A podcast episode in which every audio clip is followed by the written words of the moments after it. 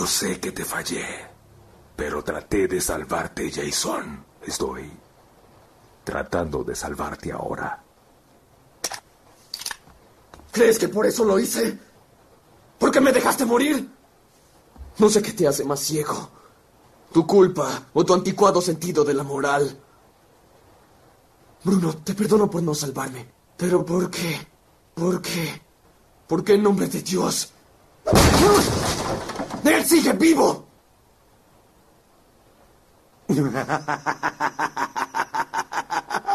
Tengo que darle puntos al chico.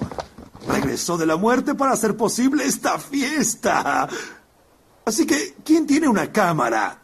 Uh, uh, primero toma una del chico y yo, luego tú y yo, luego los tres, y después una con la palanca y... Ahora vas a quedarte callado o serás el primero en morir. Aguafiestas, no vas a comer pastel. Y comenzamos con el episodio 140 del CC Podcast y estamos Joe Backman, Charlie Black Mask. Ah, bueno, la calaca Red Hood. Me la ganaste, Charlie. Muy bien. y esta semana tenemos un invitado muy especial que ni nos conoce, va, según él. No, ni los topo. No, no nos topa. Uno que nos topamos ahí de repente. Nuestro amigo Diego, preséntese. Ah, Hola, yo soy Diego Nava. Diego. Del grupo, ¿Del grupo de qué? ¿Del Marshall? sí, del. ¿Cómo, Sí. cómo es? El burdel del El Papu. burdel. El bordero es que tiene tantos grupos y egos existentes ese señor que ya no sé en cuál estoy. Ajá. Sí. A, to- a todos nos mete. Todos. Bueno, y como cada semana, pues vamos a empezar mandando saludos. Primero, pues a Comentemos Cómics Cabrones, ya saben, el mejor grupo para el chisme, medio de comunicación en todo Facebook. Saludos a- al Papu Supremo Edsel, recién nombrado, Papu Supremo. Ah, sí, o sea, es el- Saludos a Quetza, que anda poniendo reseñas. Fíjate, milagro que anda poniendo reseñas y no memes.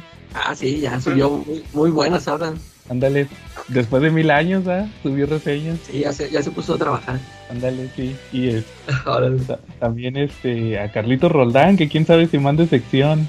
Eh, ¿Quién más nos falta? A Antonio Pérez, el hijo de Charlie perdido. A Claro. Alberto, Alberto Morales también. ¿A quién más? A Chinaski, fíjate, Chinaski, saludos. A Saludos. don Armando.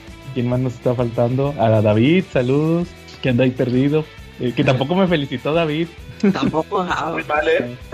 Oye, saludos, saludos a Jen, que fue el único que me felicitó esta semana que cumplí años. Mi buen amigo Jen. Ah, saludos ayer.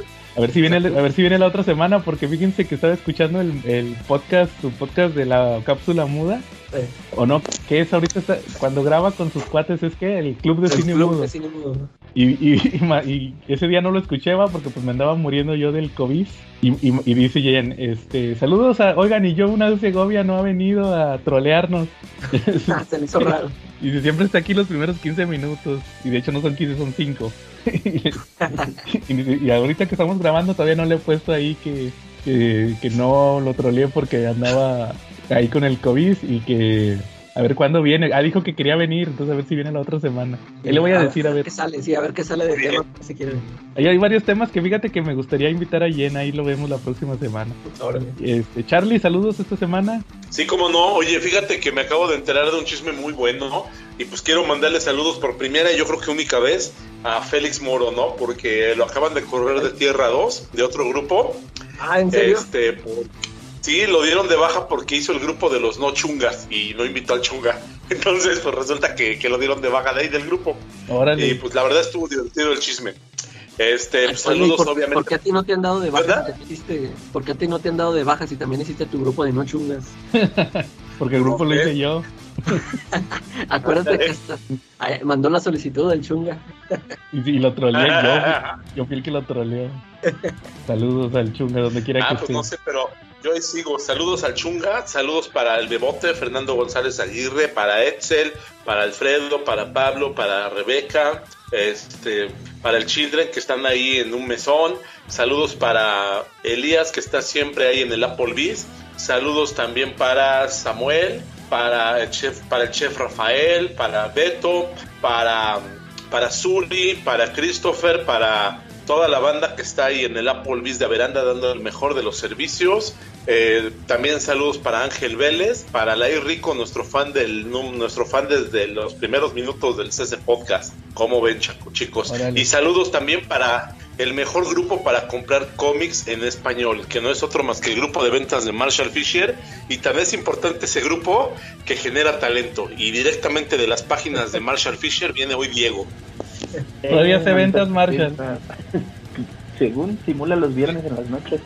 Ya tengo rato que no me meto. Ah, es que siempre pone lo mismo. ah, era lo que te iba a preguntar. Ya no, ya no tiene novedades, Charlie, ya está muy aburrido. Siempre lo mismo, ya por eso ya no me meto yo. Yo le acabo de hacer compra el día de hoy y la verdad muy buena la compra. Órale, ¿Qué, quiere qué compraste, comprarse. Charlie? Lo que pasa es que ahorita, como ves que va a ser el cumpleaños de mi sobrina, pues no andaba medio gastado y pues, la verdad no, no me, ¿cómo se llama?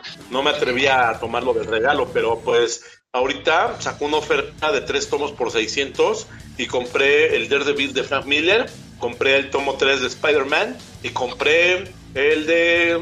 Ay, ¿qué otro? El Creo de que uno de... El de Dark Victory, efectivamente, de Batman. Tengo checado, Charlie. Ándale. Tres por 600, ¿cómo ves? A ver qué me. ¿Sí compré ver, esos Calaca? ¿Eh? ¿Sí compré buenos. esos? Sí, esos, esos meros, esos meros fueron los que pediste. órale, está bien el, el Victoria Oscura a 200 pesos. La verdad, muy bueno, ¿eh? Y ya saben en qué otro lugar, sino con el Papu. Y selladitos, y bien arreglados, y vienen hasta con calcomanías del Papu. Oye, ya tiene las novedades de Smash. Este sí, pero ya no llegué a ellas, ya se habían bola acabado porque yo me metí hasta hoy por temas del trabajo. Oye, ¿sí viste lo que salió de Smash? Bueno, yo me imagino que ya lo vieron ahí con, con Marshall. Lo Sí, pero que... platícanos, Lo de la Dark Knight Metal. Ya no me acuerdo.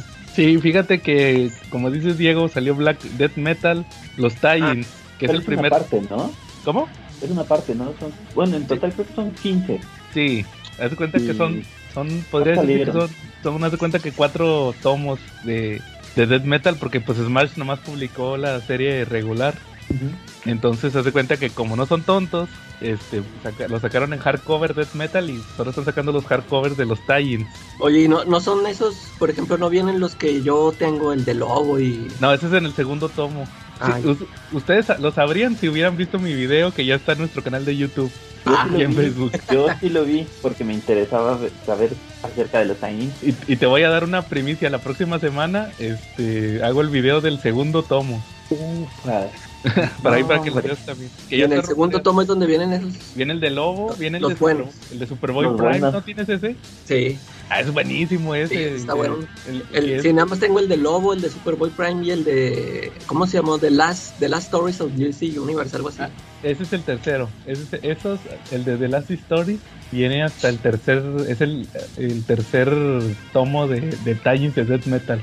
Eh, pero pero es- ese es de Superboy Prime y el de Lobo si vienen en el segundo. Que ese lo voy a sacar ya. lo- aquí lo tengo, apenas lo voy a empezar a leer.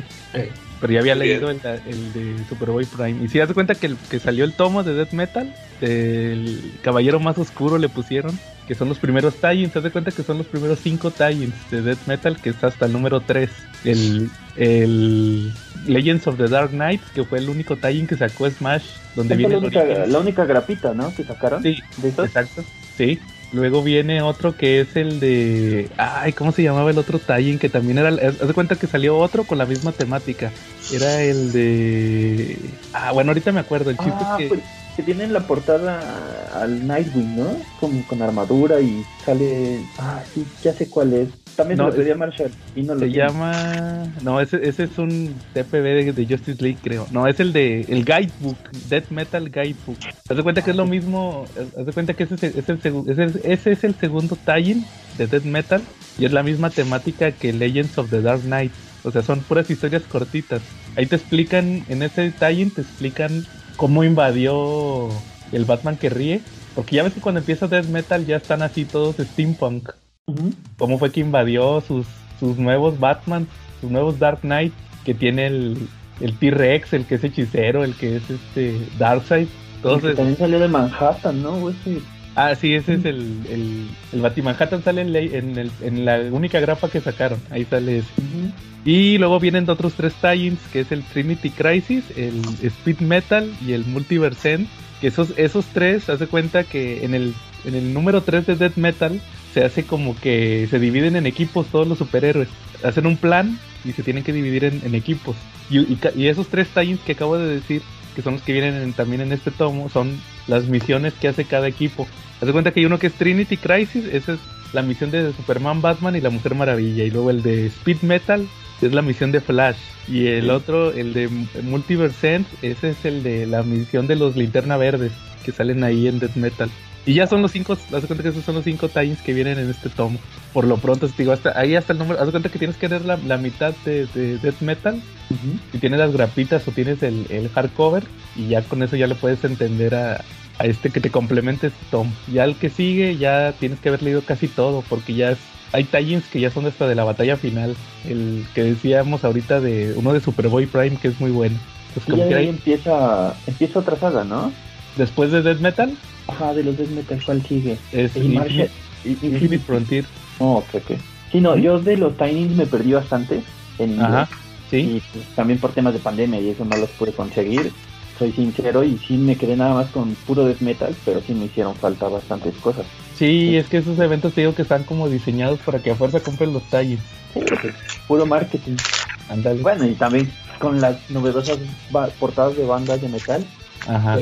Yo hasta eso sí pude conseguir afortunadamente la de que fue el número uno que Megadeth Sí, Megadeth. y el 2 que fue Ghost. Órale. Entonces, tengo mis portadas ahí guardaditas. Y, Sí, y esas sí las trajo el papu. No, no las trajo. Ah, estas eran exclusivas de la, de la página de Smash. Ah, órale. Pues les cuento el chisme. A ver. Le cancelaron al Papu sus sus A tomos. Ajá, no le Ah, llegaron. o sea, sí, sí las había pedido. Sí, las había pedido y nunca le llegaron. Órale. Banda, ¿no? como que, como que se las prometieron y no, ya se acabaron. Ajá, Pues, sí, de son estos- así. Estos de Comics Universe, ¿verdad? Son los que manejan eso. No, fue este Smash. Ah, órale. Smash fue el que los traía. Porque pues yo a veces igual consigo cosas por ahí. Sí. Órale. Qué interesante.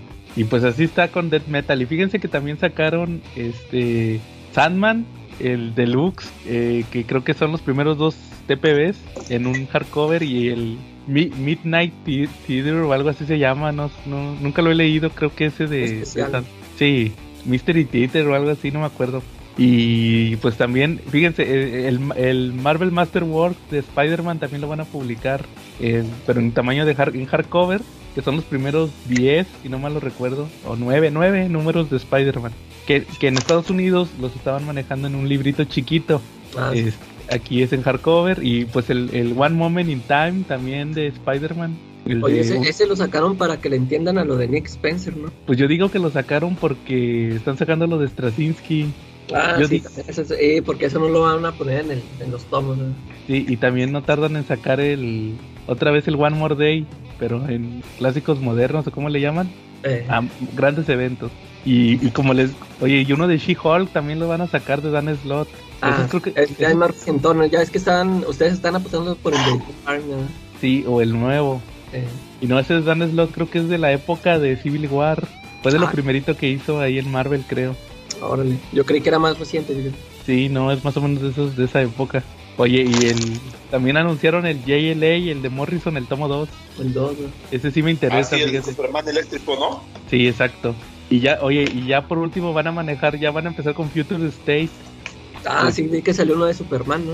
Es el de Superman que trae los de Superman y los de eh, Action Comics, que son los que yo tengo, ¿se acuerdan? De que los dibujaba Michael Janin. Sí. A- que les dije que estaban bien aburridos. Ajá. Y este y el de Batman, el del el de Next Batman, que es el hijo, el otro hijo de Lucius Fox, eh, que ahorita ya tiene su título en, en DC va del Batman negro. sí.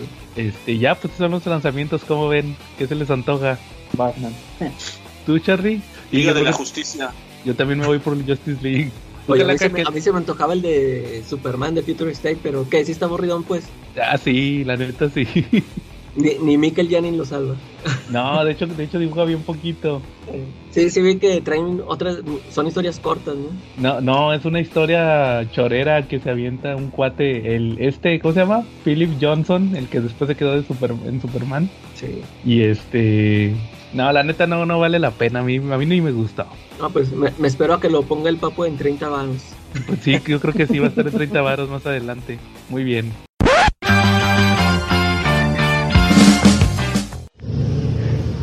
¿Qué tranzas ese cuates del CC Porn Podcast? Ya llegó su sección favorita y antes de que le adelanten, yo les adelanto que no va a durar mucho ya que como es la quinta semana de julio solamente tenemos los siguientes títulos. De 129 pesos We Never Learn 18 y Hell's Paradise número 10. En 149 pesos el 24 de Vagabond y en 169 La historia secreta de Gara, una novela spin-off de Naruto. Y las pueden conseguir aquí en Avenida Tamaulipas, esquina con Alfonso Reyes, muy cerca de Metro Patriotismo en Ciudad de México. Y si son huevones o amiguitos del interior de la República y no pueden venir hasta acá a conocer a su maravilloso locutor, pues bueno, yo se los mando hasta la comodidad de su hogar por Correos de México, Mercado Libre o Shopee. Solamente manden su mensaje al Twitter, Instagram o Facebook de Checa tu manga. Y también chequen su manga en YouTube. En el canal del mismo nombre van a poder encontrar pues básicamente lo mismo. Pero si les interesó van a poder ver los dibujos y las ediciones. Además de que en este caso les tengo también la video reseña de Nana. Que sí, tal vez ya la escucharon el episodio anterior del podcast, pero en el canal no estaba, así que bueno, ahí está, pueden tener un extra. Además de ver mi horrible carota. Ok, para todos los fans de Naruto, que se habían quedado sedientos de más después de que acabara el manga, pues bueno, ya tienen Boruto, ok. Sí, pero eso no pasó originalmente. Lo que pasó es que primero le dieron una película que le daba continuidad a la serie y después también había esta serie de novelas ligeras en las cuales veíamos también qué pasaba con ciertos personajes que tenían bastante popularidad en la serie y veíamos su historia después de que terminara Naruto, el manga. El caso de Gara es bien particular, ya que él estaba destinado desde un principio a convertirse en el jefe de la aldea de la arena, Sunagakure. El mismo destino que enfrentó Naruto y como vimos a Naruto, pues sí, Gara también se cortó el pelo y quedó hundido, ya no en batallas, sino en trámites burocráticos. Y es justo lo que vamos a encontrar al principio de la novela. Gara está harto de estar firmando papeles, revisando proyectos, gestionando el dinero de los impuestos para que tenga la gente acceso a programas de salud, a tecnología, educación. Así que antes de que crean que están leyendo Naruto, la cuarta transformación, pues de pronto se convierte en Naruto, problemas de la realeza, ya que Gara también tiene que buscarse una prometida para reafirmar no solamente su gobierno, sino la posición de la familia y que pues bueno, el linaje continúe y tengan un heredero asegurado. Así que pasamos de ver un Gara burócrata a ver un Gara buscando pretendienta y tiene una reunión con una posible futura esposa y la neta es que la chava pues está chida, está guapa, es delicada, jijiji. Se caen bien, pero prepárense para otro cambio. Llega Gara, terrorismo en el Palacio Real, ya que sufren un atentado y la que podría ser su consorte es secuestrada. Así que rápidamente, y aquí es donde viene lo bueno, Gara se quita el traje, agarra su antiguo uniforme y prepárense porque finalmente después de todo el rollo de Hokage lo vamos a ver volver a las andadas ya que él solito se lanza a rescatar a su prometida. Y es aquí donde vamos a ver todas esas fantásticas técnicas en las cuales la arena no era solamente su escudo sino su ataque. Una defensa prácticamente impenetrable y una técnica devastadora para el ataque también por si fuera poco, mientras él va a rescatar a esta chica, en el Palacio Real vienen problemas ya que Kankuro, su hermano, planea arrebatar el trono. Así que para todos aquellos fans de este grandioso personaje van a poder ver Gara por aquí, van a poder ver Gara por allá. Así que si lo que tú querías era leer, sentir, tocar y por supuesto ver Gara, este es el momento que estabas esperando. No, la neta es que está bastante chida la novela.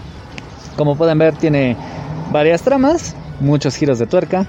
Y ya vamos a pasarnos a Vagabond. De esta prácticamente nunca les he contado nada. Es la historia acerca de un espadachín que existió en la vida real. Y hay cosas que los japoneses hacen. Tienen cierta afinidad por sus personajes históricos, pero los investigan de verdad. Hay historiadores muy cabrones y también su historia está muy documentada. De hecho, esta cultura de la historia está tan arraigada que incluso existen figuritas de acción de estos samuráis, héroes de guerra, incluso políticos, en figuras tipo gachapón, en figuras de acción. Y por supuesto, obvio tienen que estar en el manga. El artista marcial en cuestión es un espadachín llamado Musashi que acabaría escribiendo un libro bastante influyente dentro del arte de la espada. Y aquí el mangaka sigue su vida a través de pues distintas poblaciones que atravesó y pues bueno, prácticamente este Musashi lo que hacía era buscar oponentes cada vez más fuertes para enfrentarlos y así reafirmar que él era el más fuerte. Y en teoría así también su espada se volvía más fuerte. Sin embargo, últimamente había estado perdiendo confianza. Aunque, de hecho, en uno de sus últimos duelos había acabado asesinando a uno de los discípulos de un dojo bastante fuerte en esto de las armas. Pero resulta que su hermano, que era todavía más fuerte, pues obvio que se ofende porque asesinaron a su carnal y lo reta a un duelo a muerte, por supuesto. Sin embargo, para prepararse, Musashi se hospeda en una curiosa casita en la montaña en donde resulta que está un tipo muy raro, pero que es todo un experto, un prodigio en el arte de la espada. Y ahí Musashi se da cuenta que en realidad su espada es débil. Y al observarlo, al tratar con él, pues se da cuenta de que se ha desviado del verdadero camino de la espada. Uno donde pues viene toda la filosofía del ser uno con el todo y donde surgen muchas de estas ondas del y de sentir al enemigo incluso con los ojos cerrados, esta parte de unirse con la naturaleza y así fluir y que tú pases de ser simplemente un tipo con una espada a convertirte en un artista marcial. Pues bueno, eso es lo que va a descubrir Musashi en este número. Y We Never Learn, una serie de harem con una buena dosis de harem en donde no hay tantas waifus, pero hay variadas. Está la Loli, la güera, la morocha, la madurita, que además en este caso es la maestra. Todas sienten algo por Nariuki, el protagonista, y como muchas veces en este tipo de series, o se deja la serie abierta o el final no le gusta a nadie, lo que se optó por esta es el camino más inteligente, darle un final a cada una de las waifus. En el número anterior le tocó el turno a la suertuda de Uruka, la chica morenita deportista. En esta ocasión le toca a la genio en matemáticas, Liz Ogata. Ella como personaje la conocimos siendo pues bastante fría, muy calculadora, y luego la vimos crecer. Eh, crecer en sus medidas, no en altura, pero sí crecer como persona, porque se fue desenvolviendo, comenzó a tratar mejor a la gente y también conocimos porque era insegura, también conocimos sus pasiones, como esa gran pasión que tiene por el udon, que es lo que tiene su papá, el restaurante familiar, un restaurante de udon, y también la pasión por los juegos que le heredó a la abuelita. Así que vamos a ver cómo se consolida su relación con Nariuki mientras vive ya la vida de universitaria, mientras trabaja, mientras también desarrolla sus sueños como el ser una editora de juegos de mesa. Y por si fuera poco, no solo tenemos eso, sino que tenemos un par de tramas extra con Sawako, su admiradora número uno y suertudota Rumi. Y además una historia entre tierna y triste de una pequeña niña que se convirtió en fantasma y habita en la casa en la cual estas dos chicas están. La verdad es que eso me dejó un sabor de boca pues bastante agridulce, pero creo que sí está bastante chido este final. Y ya ven, no fue tanto, aunque creo que sí debió haber sido más de lo que esperaba para hacer solamente unos pocos mangas, así que ya, me largo al carajo y continuamos con la programación habitual. Este, eh, ¿Algún tema que traigan, que quieran platicar? Sí, yo antes de que, de que cierren con los cómics, ¿qué opinan del, del de Paul Dano que mostraron en la Comic Ah, sí supe que ni lo comentamos eso. No, ni lo comentaron. Yo así de, ah, están hablando de la SDCC y dije, ay, van a sacar muchas cosas. No, no, creo que ni dijimos nada de la... No, yo por eso te dije, no, voy a, voy a intervenir con ellos porque se les perdieron varias cosas. Pues yo, fíjate que, pues a ver qué tal les sale. Yo, no he visto nada de, este, no, no sé si ya hayan mostrado páginas o... Solo las portadas. Sí, sí, yo nada más he visto las portadas, pues a ver qué tal este se le da, no, no, no sabía yo, bueno, pues sí tiene cara de ñoño, o sea, ya, ya con eso ya le doy este... El Daphne, el de, el de Malcolm. Ándale, sí.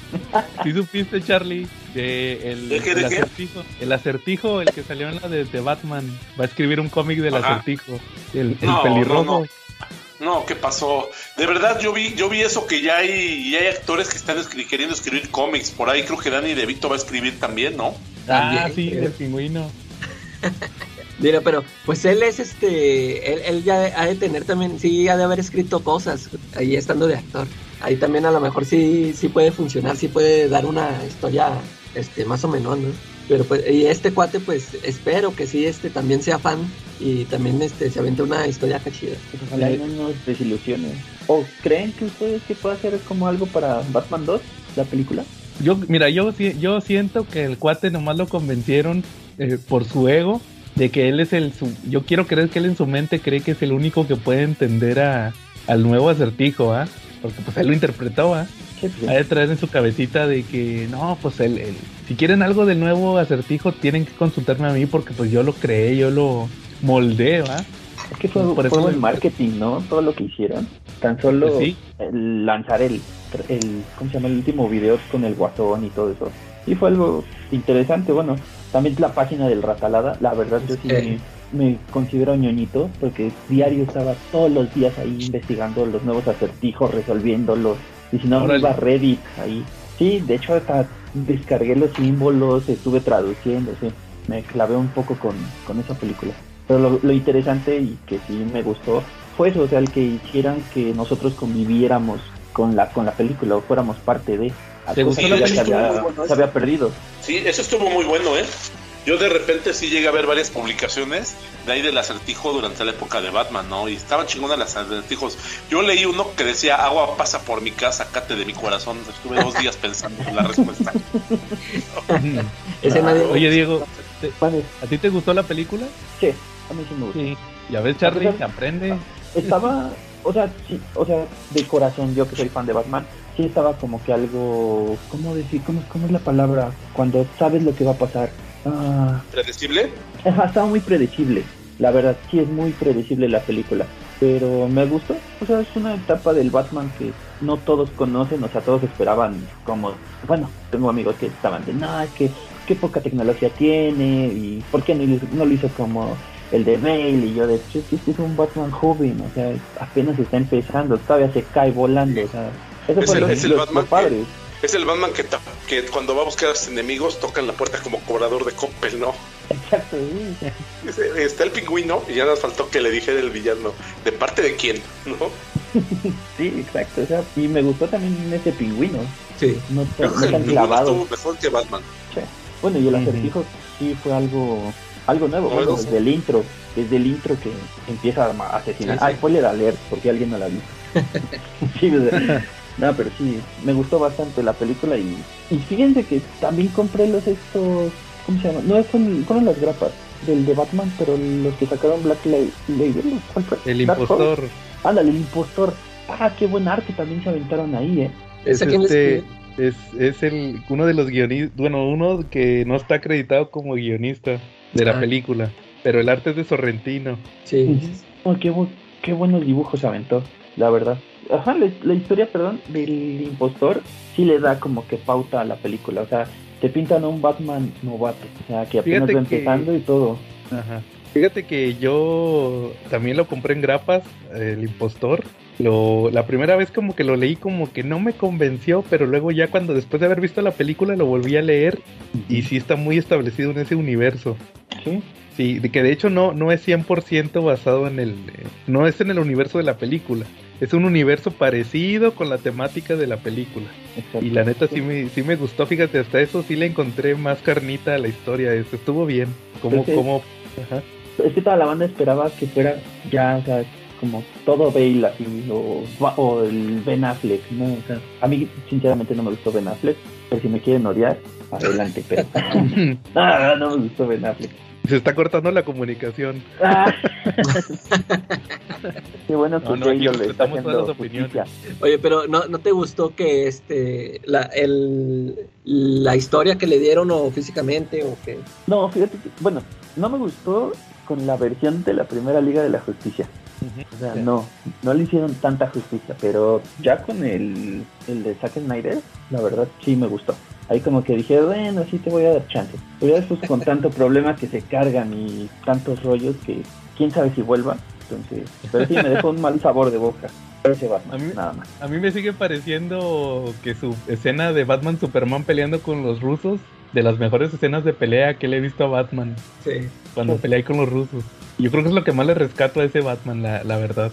Y el Entonces- entrenamiento. Ah, sí, con, que hace, que hace, ¿cómo se llama esa cosa que hace este ah, CrossFit, ¿verdad? Sí. Entonces, este Yo creo que ese Batman, lo, lo mejor que tiene ese Batman, lo más rescatable es J-Lo. Ándale. Ya ves cómo lo trae ahorita el pobre. ¿Cómo le Sí, no. un meme? De limón de taquería, algo así. Ándale, sí. Sí. El buen Quetzal, ¿no? Saludos. Oye, entonces, entonces eh, regresando al tema, ¿tú sí, es, sí, sí esperas cosas de este Riddler Year One o cómo le pusieron? Ay, sí, ¿no? Algo así.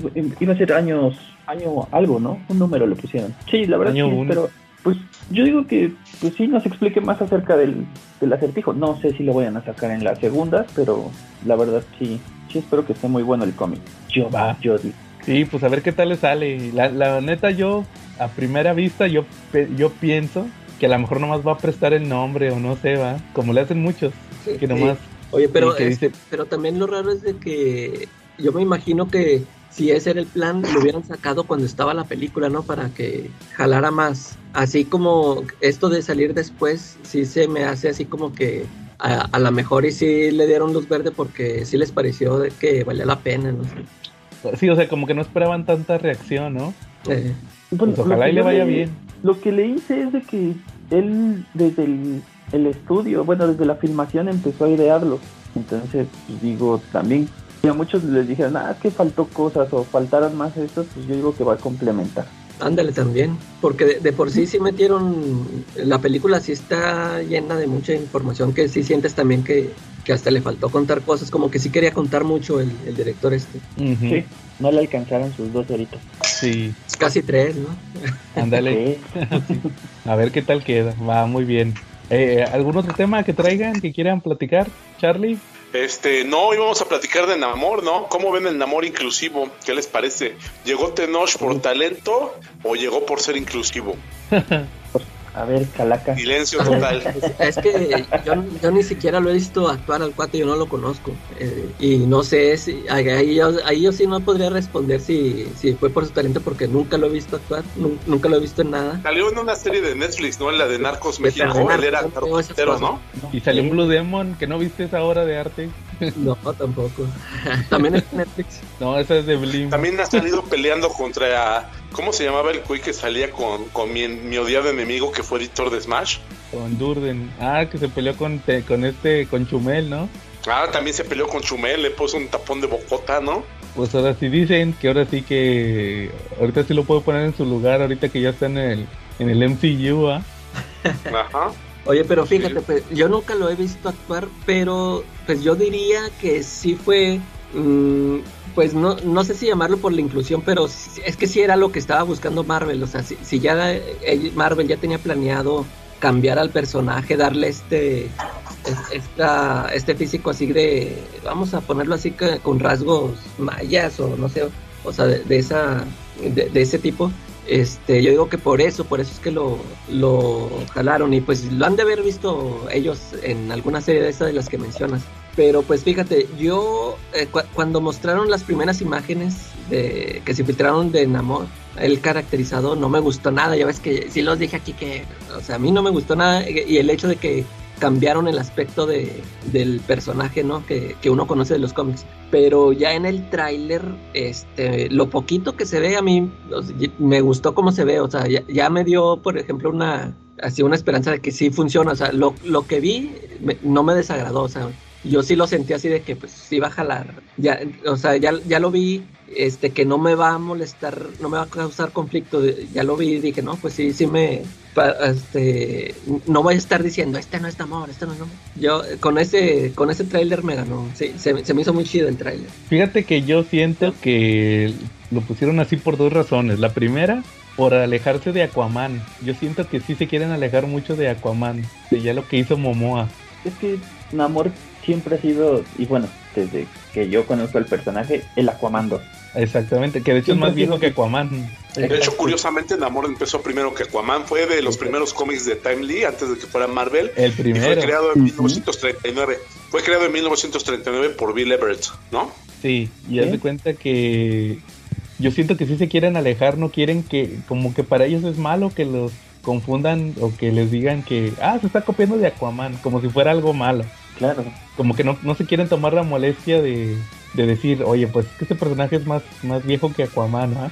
Pues sí, es que, es, bueno, es que saben también ellos que la mayoría de sus fans de las películas no leen cómics. Exacto. O sea, e- ellos no van a estar enterados de eso, de que el personaje fue primero.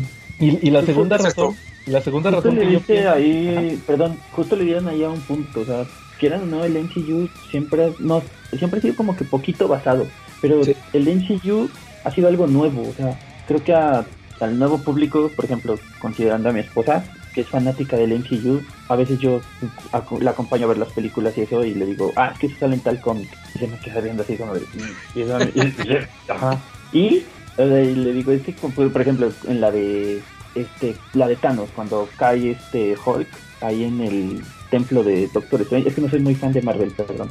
Este, le digo, ah, es que eso era Silver Surfer. Exacto. ¿Ah? Y fue así como, ¿eh? Y yo, ok, sigamos viendo la película, perdón. Y Es sí, que- o sea, veo que el MCU siempre ha sacado cosas así, nada más poquito basadas, pero ha creado un nuevo universo, o sea, algo que, puto, o sea, tenemos nosotros como fans o los lectores de cómics reconocer que es un nuevo mundo, o sea, por ejemplo, digamos, es otro multiverso, pero que están siendo adaptados para estas generaciones. Y bueno, continuando con el tema de, de este Tenoch, yo tampoco conozco su, su vida actoral o en qué ha salido. Hoy también le pregun- también me animé a preguntarlo en un grupo de dónde lo conocen y eso, nadie. Pero sí sabemos, bueno, que es muy, bueno, se ha, se ha quejado de la inclusión y eso, y creo que eso le ganó, o fue lo que le afectó, el haberse quejado de la inclusión y ahorita está en un papel por la inclusión. Yo digo que sí llegó por la inclusión. Oye, pues Bueno, es que pero sí, si va a ganar una la nota, si va a ganar una la nota, yo creo que ya no importa tanto la opinión, se puede sordear o tener mala memoria, ¿no? Claro, Pues sí, ¿no? pero ahorita no te puedes sordear porque ya todo está grabado en redes. Pues sí. Siempre hay un tweet es que así, sí. Pues, ¿qué les puedo decir? Yo creo que el MCU es como. Y querer que los cómics sean iguales al MCU es como si te gusta un chingo José José y te compras el disco del tributo a José José y quieres que suene exactamente igual. este, suena más chido, Charlie. Ajá. Sí, pero no es José José, es lo mismo. Igual y para alguien que no lea cómics te va a decir que se ve más chido en las películas. ¿No? Sí, y sí, cada sí, quien sí, tiene su sí, propia, sí. propia versión y los dos están correctos. Yo creo que lo ideal es que no se parezcan, porque si los, las películas se parecieran a los cómics, ¿para qué las vas a ver si ya sabes en qué acaban? Sí, es que con esto del MCU, el, el problema no, no es que no, no son ellos y sus a- adaptaciones, el problema somos los lectores de cómics que, que salimos con eso, ¿no? De que, ah, es que así no es en el cómic, sí, sí, sí es cierto eso que dice, o sea, y lo que dice Diego de que pues es otro rollo, están, están haciendo películas para, para, para otras gentes, ¿no? Sí. Sa- ¿Saben cuál es la segunda razón que yo pienso que por qué lo hicieron así? No, ¿Por qué? que no es inclusión. Us- Sí vieron Black Panther, todos, ¿verdad? Sí. ¿Se acuerdan que en Black Panther, que se supone? Se supone que Wakanda es una nación africana, ¿verdad? Que tiene su identidad propia. Sí, sí, sí. ¿Se, se acuerdan que salen las tribus? Cuando, cuando van a nombrar a, a T'Challa, que se tienen que juntar todas las tribus, ¿va? Y, Sí. y no sé si se acuerdan que ahí aparecen, eh, hay una tribu que son los de, lo- los, que traen el, este, ¿cómo le llaman? Que, que, que Bart se pone una, cuan- uno cuando van a África, un disco en el labio. Ajá. Ah. Ahí anda uno, un señor Ajá. Que trae el disco en el labio toda la película, es uno de los líderes ahí de Wakanda. Sí. Entonces, y pues me imagino que también hay de los que tienen este, como Lisa que se alargó el cuello, ¿te acuerdas también? sí, con unos aros. Con unos aros, ¿va? Entonces, esa es identidad africana. Entonces, yo quiero creer que también como la película van a rivalizar, en teoría, con Atlantis, o como le vayan a poner que también ya andan peleando eso, que no se va a llamar Atlantis. Sí, No, también a llamar-. Ellos Claro. tienen que mostrar su, su identidad propia y por eso, como decían, pues a la- aquí se les ocurrió, pues vamos a hacerlos como mesoamericanos, prehispánicos o como quieran decirle. Y pues obviamente tienen que mostrar este pues la identidad de, de aquel de, de ese tipo de, pues de ese tipo de pueblos, va, porque de hecho Namor creo que hasta trae que un como un adorno en la nariz o algo así también, va. Eh, sí, sí, sí. Y este Según lo van a hacer como para esta zona, ¿no? Bueno, creo que sí le va a pegar algo a México. Entonces, pues ahí va a estar el choque entre Wakanda con su identidad propia y estos atlanteanos mesoamericanos con su identidad propia ¿va? y su cultura, que es algo que vimos mucho en Black Panther, que la cultura. Ya, De tiene, África. ya tiene su nombre. Al, al principio también cuando vi el tráiler, muchos, bueno, tengo amigos que estudian este historia y me dijeron, es que lo van a hacer como si fuera Aztlán. Y yo, ¿ah? Digo, es que Aztlán para mí es un balneario que está ahí por Pachuca. Dice, no, es que Aztlán Ah. fue una, fue una isla, una, no como is- una isla, un territorio que antes de que los... De donde vienen los aztecas, ¿no? Exactamente, de ahí Ujú. venían los aztecas y que ahí también tenían como que un pocito mágico de aguas que curaba a la gente y todo, tipo aguas termales. Entonces dijeron, por ahí va la cosa. Pero ahorita no encuentro el nombre, porque sí creo dicen que ya tiene un nombre, el Nuevo Atlantis. Se llama Tlal... Empieza, al- es algo de Tlaloc, que igual existió, o bueno, está en los libros, que igual es un pequeño lago donde se curaba la gente, vivían más, este, encontraban este, más alimentos puros, etcétera, o sea, pero sí está registrado, pero en la historia de México. Y digo, por una parte, es uno que es mexicano, la verdad, que le jugamos al White Chicken, un saludo al Papu. Entonces, está padre, o sea, está padre que, que incluyan un poquito más de nuestra cultura para que, y es más, hasta nos ayuda a nosotros para aprender más o, no sé, o sentirnos identificados, yo así lo veo. Sí, que de hecho, fíjate que yo creo que, que, que la gente está más preocupada por eso aquí que, que por la trama de la película. Todo el mundo está. La pregunta es que quién va a ser el nuevo Black Panther. sí. Ya no, va, ya no va a ser la hermana, ¿verdad? Pues dicen, hay gente que dice que es la hermana, otros dicen que revive este Michael B. Jordan. Quién sabe, o sea, se supone que de- desde el principio todo el mundo apostaba por la hermana, pero pues en el trailer ahí te lo dejaron como misterio, ¿verdad? Pero no habían, dicen, dicho, no habían dicho que ella no porque no se quiso vacunar. pues dicen, Pues a lo mejor sí la Ah, yo, yo digo que sí la van a quitar por ese tema. O sea, el este tenista ajá. que cómo lo han corrido de Ah, torneo. sí, sí, sí. Yo digo que a ella Ah, igual. y es curioso cómo ese tenista, desde su nombre, apellido, desde su mismo apellido, es una declaración de principios, ¿no? ¿Cómo se llama Djokovic, no? ¿No? Ya desde ahí no le puedes pedir que vaya en contra del COVID, ¿no? No, ya. Es una declaración de principios su nombre. No, pero No, sí va a estar- perfecto. va a estar interesante quién va a ser el nuevo Black Panther. O falta que sea la mamá. Le están dando mucho peso a la mamá, fíjate. Eh, sí. ¿Sí? No, pero se- se- estaría chido que, que si revivieran al Michael B. Jordan. no me molestaría, Oye. no explicación. A, a mí lo que me sorprende mucho de la película es que hagan tanto hincapié en que la, la novia de este cuate es- está embarazada. Hacer- O sea, van a hacer crecer rápido, no sé. to- todavía vivimos en una sociedad, como diría el guasón, donde como que lo importante es que es que siga el legado, ¿ah? Eh, Sí. Como que no, se murió, ¿va? O sea, sí se murió, pero pero dejó descendencia, ¿va? Como que es muy importante eso todavía. Oye, por ejemplo, yo vi muchos comentarios, leí muchos comentarios por ahí donde decían este que a, a mucha gente no le parece eh, este que por ejemplo que se murió el actor y que también este pues Marvel o sea, va a matar al personaje en la película. Que ellos ellos decían, "Ay, pero, o sea, bueno, ya se murió el actor, hubieran contratado hubieran contratado a otro cuate que hiciera el mismo charla, pues o sea, nomás, o sea, nomás están cambiando de actor. ¿Ustedes qué opinan de eso? O sea, eh, ¿sí les parece bien que hayan usado la verdadera muerte del, del cuate este para ponerlo en, en la película o que si lo hubieran seguido con otro actor? Yo, yo voto que hubieran seguido con otro actor aprovechando el mame del multiverso. Así de, ah, ¿saben qué? Se coló este. Ahora este es nuestro, nuestro nuevo Black Panther. Yo O digo, sí o sea, hubiera o- metido otro actor. O, o sea, no, o no había necesidad del multiverso, así, así como cambiaron al War Machine de actor de una Ah, película a la otra.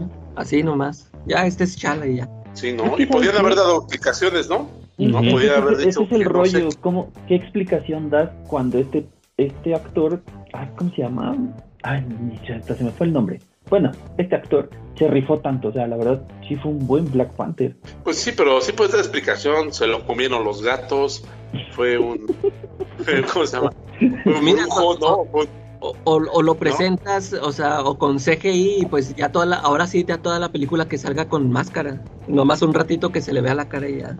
Ah, pero pues ves que los de efectos especiales ya se están quejando, que Exacto. mucho trabajo. Pero pues ya, na- na- o sea, nada más para que lo sacaras tres segundos, unas tres escenitas así sin máscara y ya lo demás ya puro, pura, puro traje de Black Panther. Ustedes, Fíjate ustedes que, que saben mucho, perdón, ¿que ha muerto Black Panther en los cómics? Eh, No. eh, no, pero sí es, la hermana sí ha sido Black Panther. La, la, Sí, porque la Shuri, la hermana sí ha sido. Le ha Al quitado. mismo sí, tiempo. ¿verdad? Está- ¿Cómo? al mismo tiempo, o sea, en- no se había muerto ni nada, Chala.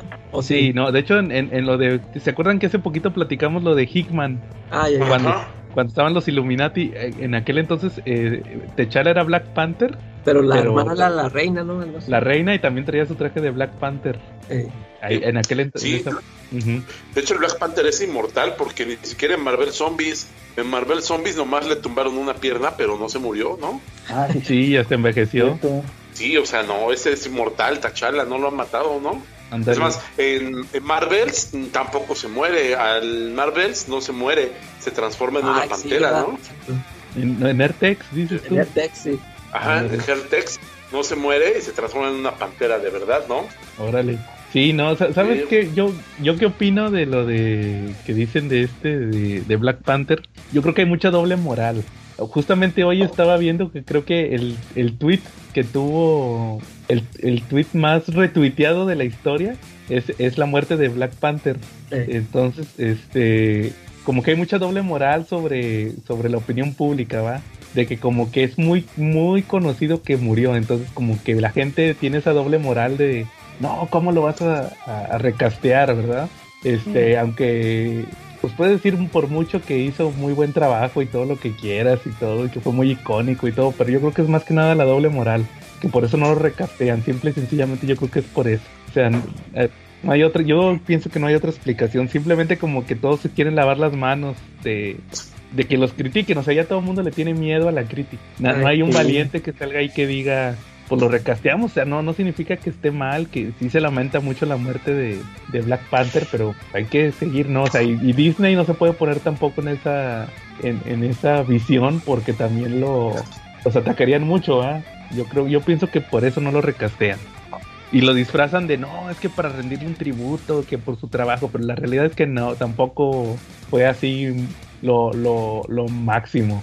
Eso es lo que yo pienso. Sí, es que como dices tú, o sea, la doble moral de uno, o sea, uno como fan diría, "Oye, pues necesitamos que continúe Black Panther, Black Panther no ha muerto, ¿cómo lo van a matar? Y luego están los otros de, hey, pero ya se murió, hay que respetar, él fue el único, entonces, ¿qué vamos a hacer con Black Panther? Y es ahí donde vamos a ver ahora en Wakanda Forever qué, qué show se van a sacar, porque espero yo y no, no la rieguen, en verdad, porque si la riegan con esa película, yo creo que igual sigue de picada el MCU. Que de hecho, pues eh, yo no le veo tanto. O sea, pues yo creo que esa va a ser la trama, ¿verdad? De, de ver quién, cómo sobreviven a esta cuestión de que no está Techala, ¿va? Cha- Chadwick Boseman se llamaba. Chadwick Boseman. Se me, se me había olvidado. Eh, nosotros de, ah, el actor, Sí, todos o Black majadero. Exactamente. Fue tan buen Ah. actor en, en Black Panther que ni sabemos el nombre. Es que fue tan icónico que todos sabemos que era Black Panther. ¿va? Va, muy bien. Eh, ¿Algo más que quieran agregar? No, no, no, no, ustedes. No. Pues no, yo creo que está muy bien este. A ver, pues ya nomás hay que esperar, ¿va? O sea, no- no queda de otra, esperar a ver qué sale de Black Panther. Sí, de hecho, no, y ver qué sale con Namor, ¿no? Fíjate que de Namor se han leído N cantidad de cosas. La otra vez me metí ahí en una página de, multi, de multimedios, algo así, de un noticiero, y hablaban de Namor, y me metí a ver qué habían redactado. Y pues resulta que a Namor le atribuyeron poderes de control sobre el agua, telepatía, y dije, no, pues de cuál Namor están hablando, ¿no? ¿No? de Aquaman. Sí, no, están hablando de Namor güero, ¿no? Porque hay Namor güero y Namor, y Namor morenito, ¿no? Ándale. Oigan, No. ¿sí es cierto que en una serie este, de caricaturas hay un amor morenito con rasgos latinos, que hasta tenía cola de caballo y todo. También, no. también lo vi en Twitter. Decían, ¿cómo? En los finales eh, de los noventas, Namor cambió un Ajá. poquito de identidad, eh, se dejó con el cabello largo, traía como su colita de caballo, pero no, no, nunca, En, en los nunca cómics. se ¿no? fue a, fue a solear, nunca se fue a solear, fue en los cómics, pero no se fue a solear. O sea, él ha sido enemigo de la humanidad, terrorista, Avenger. En los noventas también tuvo su serie de cómics donde él también es millonario, tiene su propia compañía que se llama Oracle Inc. Y la razón de que él explica su fortuna es que hay muchísimo oro en el mar y pues ese oro es de él. Entonces, pues también él como que maneja mucho billete. Pero la verdad, ni le, llegué a leer cómics, pero nunca supe qué hacía su empresa, ¿no? Yo creo que lavaba lana porque nunca vi que fabricara nada. ¿no? Oye, pero ¿a poco ha salido en series animadas? Que yo recuerde, nada más estaba la de. Esta, la de, La de Jack los Kirby. 60, ¿no? Eh, Y en, y en los- me acuerdo en- lo más de eso. Y en la de El hombre araña y sus sorprendentes amigos cuando lo echan en la alberca con alcohol. Ándale, sí, ¿no? Lo que pudo haber sido Ya. un premio para cualquier mexicano parece un castigo, ¿no? es que es el te- eso lo va a hacer el Tenoch. Sí, ¿no? Pero, Que la avienta, ve ahí al albergue con alcohol y échale coca, ¿no? Y hielos, ¿no? pero fuera de eso no recuerdo haberlo visto en otra serie. No, le digo, lo, No, lo vi en tampoco. Twitter. Digo, lo vi en Ajá. Twitter y no sé por qué, hasta decía, no sé por qué se quejan de que lo hicieron latino si él ya era latino. Pero se los voy, se los voy a investigar y ya se los amor. comparto. Sí, mejor compártelo Sí, uno para de los- verlo. Uno de los mitos y mentiras más grandes sobre Namor es que está circulando uno que me hierve la sangre. Dicen que fue el primer mutante. Me dan ganas de cachetearlos cuando oigo eso, cuando lo leo. Aquí en el CC Podcast, como si leemos cómics, sabemos que el primer mutante registrado, ¿quién fue? Apocalipsis, ¿no? Y, eh, y ya los iba a cachetear ustedes también, ¿no? Apocalipsis, efectivamente, ¿no? Sí, o Apocalipsis sea- fue el primer mutante oficialmente registrado. Como dato curioso, ha habido mutantes a través de la historia eh, y cuando están ahí en la isla de Genosha, y bien, perdón, en la isla de... Sí fue en Genosha, ¿no? Cuando estaban los mutantes. Ah, Este, y tenían sus clases, que tenían las... que habían establecido una isla para mutantes en Genosha y ahí tomaban clases. Eh, en la clase de historia mencionaban a los mutantes y decían que Namor no era el primer mutante, que antes de eso había estado Apocalipsis y que incluso mencionaban que Moisés era un mutante que tenía el poder del dominio sobre el agua y que Jesucristo también había sido un mutante. Oye, Charlie, pero para mí Namor, aunque lo digan que sí es mutante, para mí no es mutante. Ya platicamos una vez de eso. Él entra Sí, en claro, esa categoría. Atlante, Es nada más otra Él es- raza, ¿ok? O sea, es que Namor dicen que es mutante simplemente porque nació con poderes.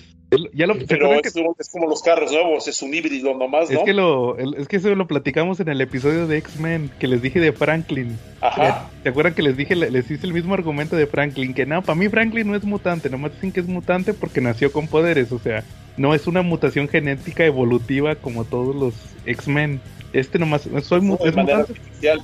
Exacto, igual Namor, pero porque Namor es porque tiene genes híbridos de Atlante. Entonces, Exacto. pero dice, nomás por eso es un tecnicismo, más bien. Sí, exacto, pero no lo es, estoy de acuerdo contigo. Entonces, nomás para que vean la ignorancia que hay en muchos medios de comunicación y en mucha gente. Por favor, Pues sí, pues Cuando oigan que multimedia. Cuando todos- ustedes, de verdad, nuestros escuchas y ustedes vayan por la calle y alguien diga, Namor fue el primer mutante, métanle un pinche cachetadón en el tragamais y digan, esto es por el tío Charlie. Paz. Ah, No digan Vamos. mentiras. Muy bien, Charlie. Oye, fíjate que yo nada más traigo un tema esta semana. Así, que, eh, fíjense que eh, el jueves estaba viendo la tele y me pusieron un anuncio de Amazon Prime. Ok. Y, que voy viendo que iba a salir una serie que ni estaba enterado que la estaban haciendo. La ¿Cuál de? Pa- la de Paper Girls, que es un cómic de, Ah. de Brian K. Wong, de Image. Oye, no, pero sí, yo, yo ya había posteado por ahí que yo estaba muy este, contento con el cast, nada más. ¿Neta? Hecho, la calaca ya había publicado eso. No, yo no me, acuerdo no me acuerdo, la neta se me borró. se me borró el cassette. Es que fue el COVID, calaca. Eh, Y este. Y dije, ah, caray, ¿a poco hay una serie de Paper Girls? ¿Y cuándo se estrena? Y que voy viendo que era el otro día, el viernes. O sea, el otro día se estrenaba de que vi el anuncio. Y Sí. pues sí. ¿Y qué tal? ¿La viste? La- ¿La alcanzaste a ver? Ya no. Sí, vi dos capítulos. Fíjate que. oye, sí, ¿tú sí leíste el cómic? Eh, no, de hecho, ahorita lo, ahorita lo tuve que ojear para ver qué tan, qué tan apegado estaba a la serie. Fíjate que eh, ahí les va la premisa. Diego, ¿tú no has visto Paper Girls? no. Este, es de Brian K. Wong, este autor que hizo varias, hizo Why the Last Man, que le cancelaron su serie, hizo Runaways, que le cancelaron su serie. este, fi- haz- haga de cuenta que son unas chavitas en los ochentas, son unas chavitas, este, son repartidoras de periódicos. Eh, se ponen a repartir, la, la- la principal en, en la serie es una chinita. De hecho, de, eh, el chiste es que se levantan a las, en la madrugada a, a repartir el periódico y lo van a repartir el primero, de, el primero de noviembre, o sea, un día después de Halloween. Están todas ahí preocupadas las chavitas porque hay mucho, todavía mucho eh, adolescente haciendo maldades eh, en la madrugada. Entonces resulta que ahí se ven involucradas con unos que les roban un walkie-talkie, traían walkie-talkies. Y este, llegan unos así como ra- medio raros y les roban unos walkie-talkies. Entonces se, las van a hacer así de. Pues, le- pues les van a a- hacérselas de bronca, va, de, eh, devuélveme el walkie-talkie. Y resulta que cuando ven eso, se- se- el cielo se hace así como, como morado o así violeta. Y eso que todavía estaba de noche, va. Se espantan y se van a casa de una de ellas.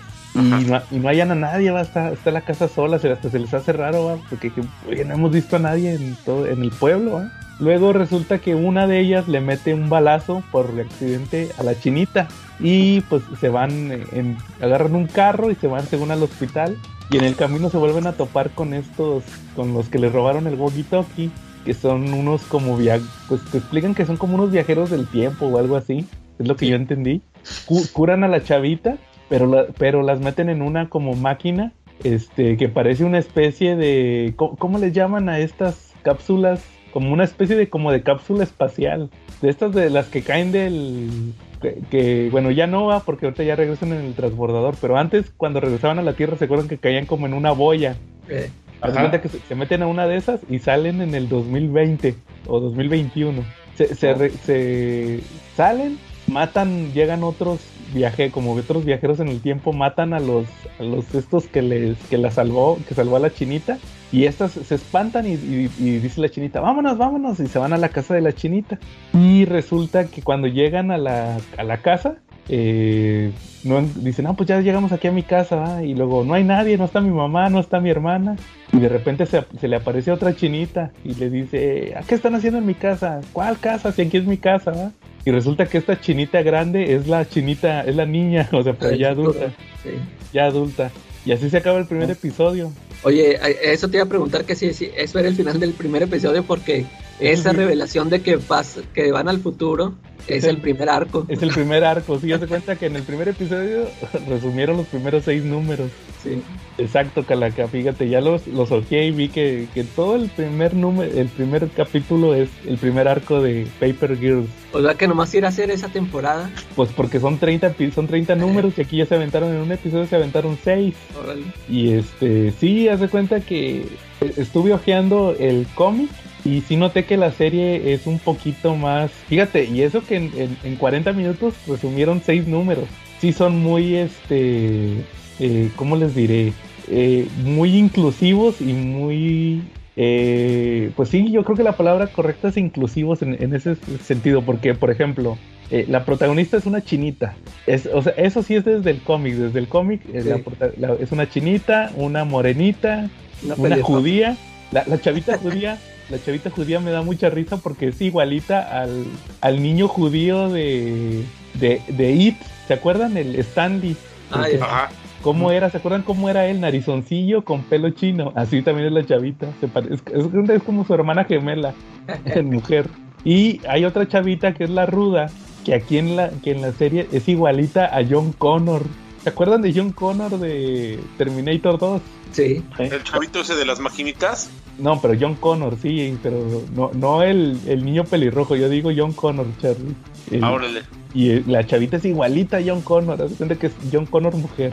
Este, pero sí le meten mucha le meten muchos elementos que no ves en el cómic. Sí es muy fiel, pero sí le, por ejemplo, la chinita ha- hace mucho hincapié en la historia de que son inmigrantes, que la mamá no, no habla español. Eh, hay un punto donde les dice, cuando se asustan con todo esto que está pasando, le dicen, es que yo me tengo que regresar a mi casa porque mi mamá no, mi mamá no sabe ni ir al banco sola, o sea, me necesita. Yo soy una persona, de hecho sí, como que sí se ofenden las otras chavitas porque les dice, yo sí soy necesitada. A mí me necesita mi familia, ¿va? Porque dependen mucho de mí.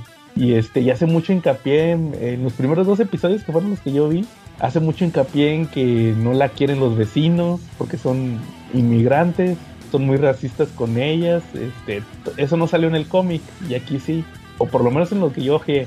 Y este, aquí sí hace mucho hincapié en todo eso de que, pues es que no, no, no me quieren, nos hacen el feo porque no somos chinos.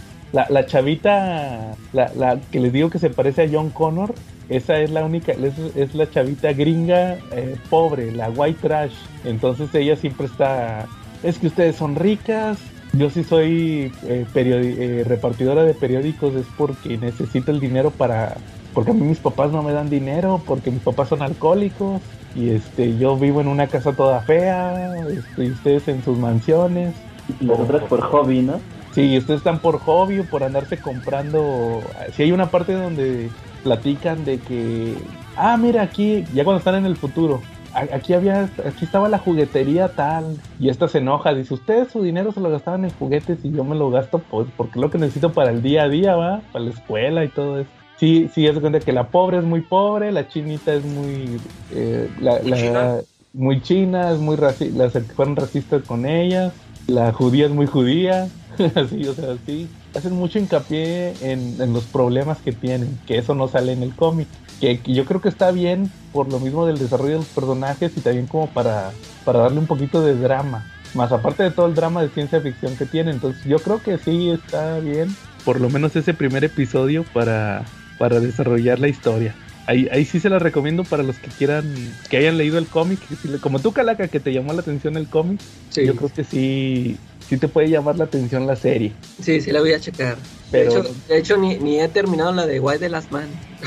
No, pues ya para qué va. Oye, que aquí está, ojalá y entreviste a, a una de las a- actores de doblaje de las chavitas, ¿no? así como entrevistó al de Guay de las Man. y, Sería que- bueno. y son ocho episodios, fíjate, hay ocho episodios en, en el Amazon Prime, pero no sé si, como dices, si será ya toda la historia.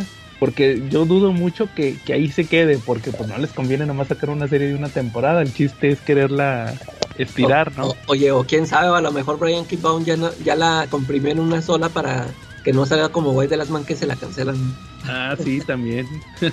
Ahí está mi recomendación. Este, No, sí la voy a ver. Porque sí, sí vi así la misma recomendación que te pasó a ti. ajá. Pero dije, ah, como que no me atrapó. Dije, ah, órale, la vi, pero ya después sí leí que estaba basada en unos cómics y eso dije, ah, le voy a dar chance. Pero como ahorita andaba, como me tomé unos días de vacaciones, me puse al corriente con Star Wars en Órale, Disney, en Disney Plus, entonces aproveché. va, muy bien. Eh, ¿Algún otro tema que quieran platicar? Oye, yo ahori- ahorita ¿no? me acordé de, Bueno. de otro, de otras cosas que no mencionamos del San Diego Comic Con. Algo que le quería comentar a Charlie, no sé si yo, yo que sé del Charlie que es este fan de los juegos de mesa, de rol. Este, Ajá. ¿sí viste que salió un tráiler de Calabozos y Dragones? No, Sí, van no, a de ser no he un- visto nada de la Comic Con. Sí, pero no, no estabas No, de hecho no, yo nomás me metí a ver que no salía Henry Cavill para burlarme de ti y ya. De hecho, sí. Calaca, hay una película, ¿no? Creo que fue de los 90 o 2000, que igual se llamó Calabozos y Dragones. Fíjate que no me No sé acuerdo. si la yo nada más este, yo nada más me acuerdo de la caricatura, fue lo único que vi. Pero de otra película no, no, no recuerdo. Creo que sí. Sí, una una. película de Calabozos y Dragones en los Estuvo 2000. padre. Pero, Ajá, ¿sí estuvo buena? que bueno, para la edad que tenía, sí. Me, sí estuvo interesante. Y, y bien. a- aquí, y aquí en esta nueva versión lo que me interesó es de que sale esta, la chavita, la que sale Nit. Ah, la Beverly. Eh, nomás por eso ya me llamó la atención. Órale. ¿Y, y va a ser la trama de la caricatura? Pues no, como que sí se ve diferente porque no, no se ve así rollo de que se hayan quedado por la feria. Ya ves que ellos se quedan en un parque de diversiones, ¿no? Nunca vi la serie. Hay gente Pero que la, que que la- está diferente, sí está cambiada.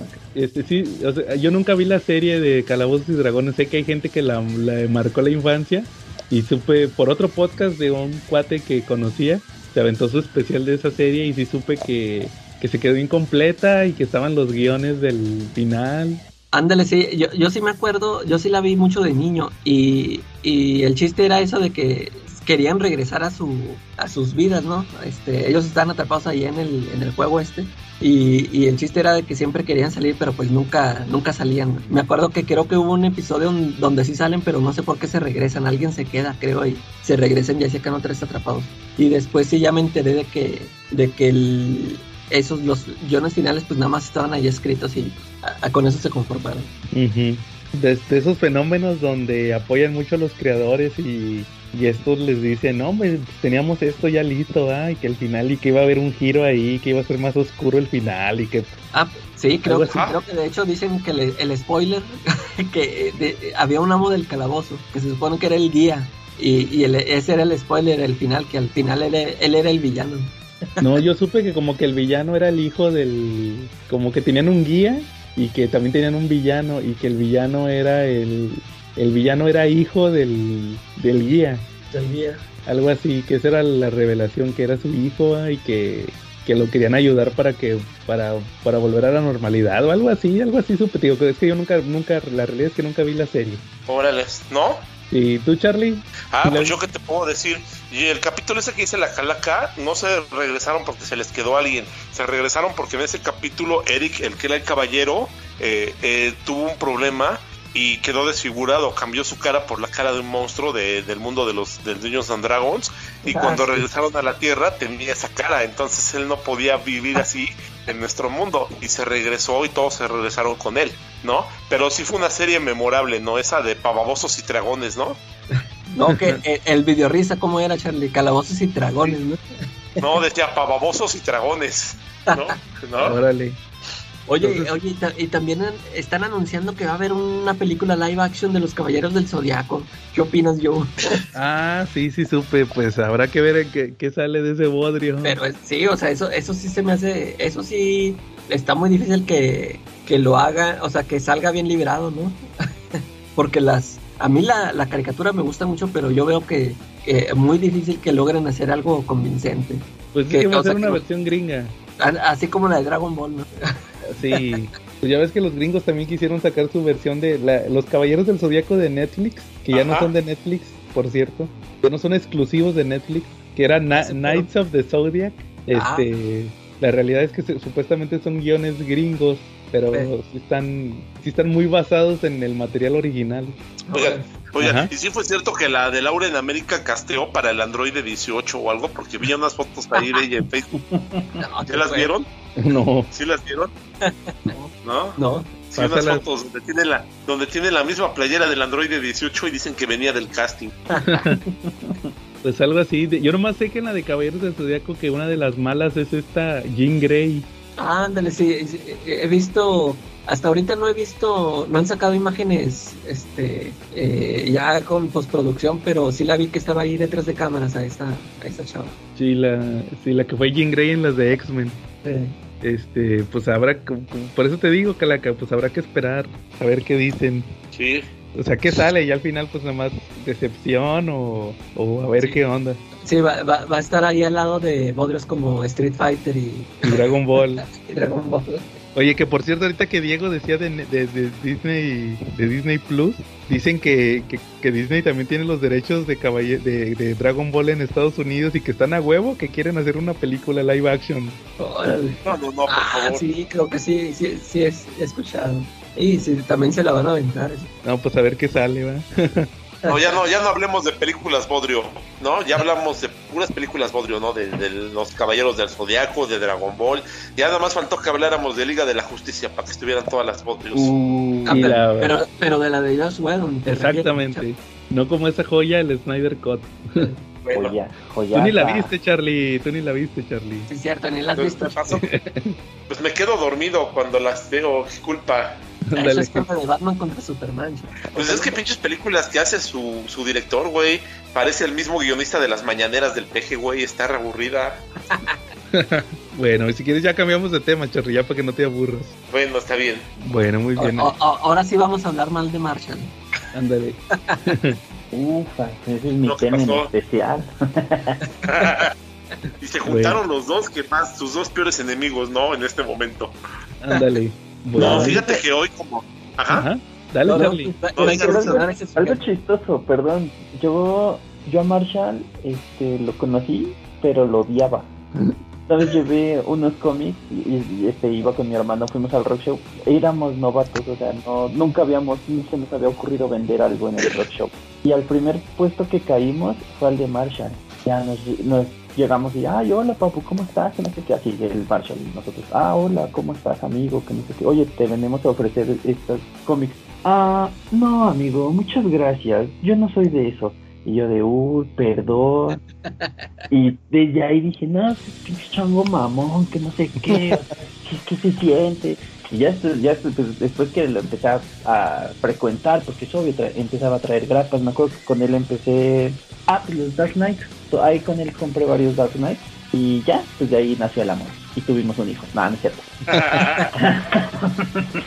nada, pero sí, este, de hecho, a Marshall sí, ya saben que de todo amistad toda amistad bonita sale del, nace del odio. Entonces, eso quería contar. Por eso cuando recién vi que el calaca me decía, ah, que tú eres uno de esos lamebotas y eso, yo dije, no, amigo, créeme lo que no, yo soy su peor enemigo, soy igual un grano para él. Esa es mi historia romántica con Marshall, que le mando un besote. Saludos a Marshall. ya, sabemos que nada más el lamebotas aquí es Charlie. ahora, sí, ¿Qué pasó? ¿Qué pasó? Ahora sí, Cherry, con el tema principal. Pues fíjate que dentro de la mitología de Batman, eh, si yo les dijera a cualquier lector de cómics promedio cuál es, cuál es la mejor historia de Batman, a lo mejor saldría Long Halloween, saldría Muerte en la Familia, por ahí alguien diría Año 1, dirían Dark Knight Returns, dirían Nightfall, dirían cualquier cantidad de títulos muy buenos, por cierto, o de sagas, ¿no? Pero yo creo que una de las sagas más infravaloradas y más subvaloradas de Batman es de la que vamos a hablar de ahorita, ¿no? Es una saga que está dividida en dos, en dos partes y tiene un total de 13 episodios, ¿no? Es, no está escrita ni dibujada por, por alguien que sea un Jim Lee, un Frank Miller. De hecho, yo creo que el lector de cómics promedio posiblemente no los reconozca, ¿no? No sepa la obra de ellos y por ende se pierda pues una joya, ¿no? Hoy vamos a platicar de Bajo la Capucha. ¿Cómo ves? Oye, pero si está, sí pasa muy desapercibida esa, esa historia. No, no fue así medio popular. Yo lo que pasa es que hay historias que digo para el fandom de Batman, para los fans de ellos, pues hay historias más, más populares o es de las primeras que le vienen a la cabeza. Yo, yo, yo leo cómics desde hace muchos años y créeme que si me dijeran la mejor historia de Batman, no pensaría en esta. Pero de verdad que es una historia que no tiene pierde, ¿no? Cuando la lees te das cuenta que, que tiene mucho ritmo, que está bien escrita, que, que es muy buena. La verdad, me gustó muchísimo volverla a leer. Eh, maneja una historia bastante creíble, hace una, una inyección de los superpoderes dentro de la dentro de la historia de Batman y los maneja de la manera más creíble posible, ¿no? Y pone a Batman al nivel de la Liga de la Justicia y, spoiler alert, de al ratito en un capítulo sabremos por qué, ¿no? Pero sí lo pone, los pone al mismo nivel, ¿no? A Batman y a Nightwing que a la Liga de la Justicia, por los combates que realiza con los villanos que enfrentan, ¿no? Fíjate que yo creo que es más memorable por la película animada. O sea, como que más otro boom. Sí, fue como un boom más que nada por la película y porque es uno de esos casos, yo que creo yo, donde la película muchas veces es este mejor rankeada que el cómic original. Sí, claro. Y ahorita lo, vamos, ahorita lo vamos a platicar porque tanto la película como el cómic es de Jude Winnick. Él fue el, guionizó la película. Como que ahí refinó lo que ya había presentado en el cómic. Y para las masas creo que sí le quedó un poquito mejor la película, pero ahorita lo platicamos. ¿Tú, tú cómo te enteraste, Charlie, de, del Under the Red Hood? Ah, lo que pasa es que lo compré. Resulta que un día fui a comprar cómics a una tienda del Tecolote, creo y me encontré con un surtido de empastados de vid, ¿no? Y ahí venía en el tomo único, de hecho ahí está, ahí está la foto del tomo que yo tengo debajo la capucha. Es un, yo no lo compré en grapas, yo compré el empastado de las 13 grapas. En un tomo lo sacaron, juntaron todo. Sí, en empastado. Sí, lo tengo yo. Sí, tengo este, tengo el de juegos de guerra, este, varios sacaron en ese, en ese mismo formato. Yo creo que empastaron las grapitas que tenían ahí sobrantes y armaron los tomos y la verdad les quedó súper bien. Y el precio era un agasajo, yo lo conseguí en 89 pesos. Órale. Wow. Fíjate que yo ya lo platiqué en el episodio pasado cuando platiqué cómo conseguí ese de Daredevil y Batman de Alan Grant. Fue porque Ajá. en la página de Beat, ya cuando iba a morir Beat, le compré varios cómics de Sí. Batman, que era el que más compraba en aquel entonces, y ahí compré todos los de Under the Red Hood, menos el anual. El anual no, no lo tenían. El anual lo conseguí en inglés. Creo que fue, creo que fue de los primeros cómics que compré en el Comic Castro. Eh, Oye, ese, ese anual no lo sacó Vid. Sí, sí lo sacó, pero yo no lo, yo no lo conseguí de Beat. ¿Tú, tú, Calaca, cómo te enteraste tú de esa historia de Red Hood? Yo ya mucho después, porque ya ves que te digo que eh, cuando me enteré de esa historia, yo ya, este, ya, ya pues ya había leído yo lo de Hosh. Ya ves que pues ahí te dan, ahí te, te dieron una muestra ¿no? del regreso de Jason Todd. Y, ya es que siempre he mencionado eso de que yo, yo dije, ah, ese, esa, ese regreso de, de Jason Todd me, me gustó mucho en Hush, pero pues resultó ser una mentira, ¿no? Y ya cuando salió, yo cuando me enteré de esta serie de que no, que ahora sí va a regresar Jason Todd, ya no, a mí ya no me impactó. Y yo por mucho tiempo, o sea, no la leí, sí supe de que, eh, o sea, de esa historia donde iba a regresar, pero pues nunca la, nunca la leí. Creo que, mm, ay, no, no sé, no sé si fue por porque ustedes mencionaban mucho esa historia, pero ya- también no tiene mucho yo que la leí. También ha de haber sido, de haber leído, no sé si hace un año o año y medio.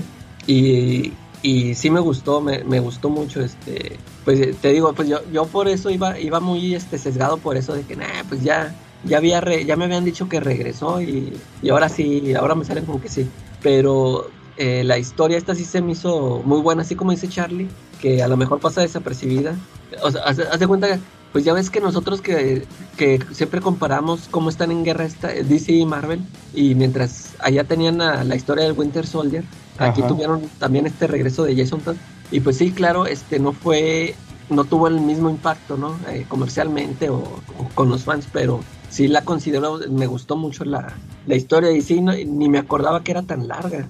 Ahorita que, que la volví a checar dije, órale, son un chorro de números. Creo que sí es innecesariamente demasiado larga. Eh, Yo creo que y ese es de los detallitos. Y, y sí me, me molesta que, o pues ya es que la empieza dibujando este Dog, Dog Monkey. Que eso me sorprendió. Sí, y ese, a mí sí me gusta el arte de él, pero Sí. ya es- de repente ahí le meten otros de relleno y esos sí me, me molestan. Y de hecho, pues creo que el, el número este final con donde están ahí con el Joker, ya, o sea, si lo dibuja otro cuate, ya. Sí, como que sí pierde mucho, sí me, me hace mucho ruido. Sí, como que ahí les falló ese detalle. Fíjate que a mí sí me sorprendió que fuera Doc Mantle, sobre todo porque ya ves que yo no era tan fan de él. Eh, Este, y dije, ah, caray, ¿a poco lo dibujó este? Ya tenía mucho que no lo releía. Yo creo Sí. que cuando lo leí la primera vez ni, ni sabía ni quién era, era él. Tú, Diego, ¿cómo te enteraste tú de esta historia de Under the Red Hood? Igual la, la vi así de. Igual, creo que la vi en un reojo igual de por, por la tienda. Entonces, este. Lo conseguí. Sí fueron bastante.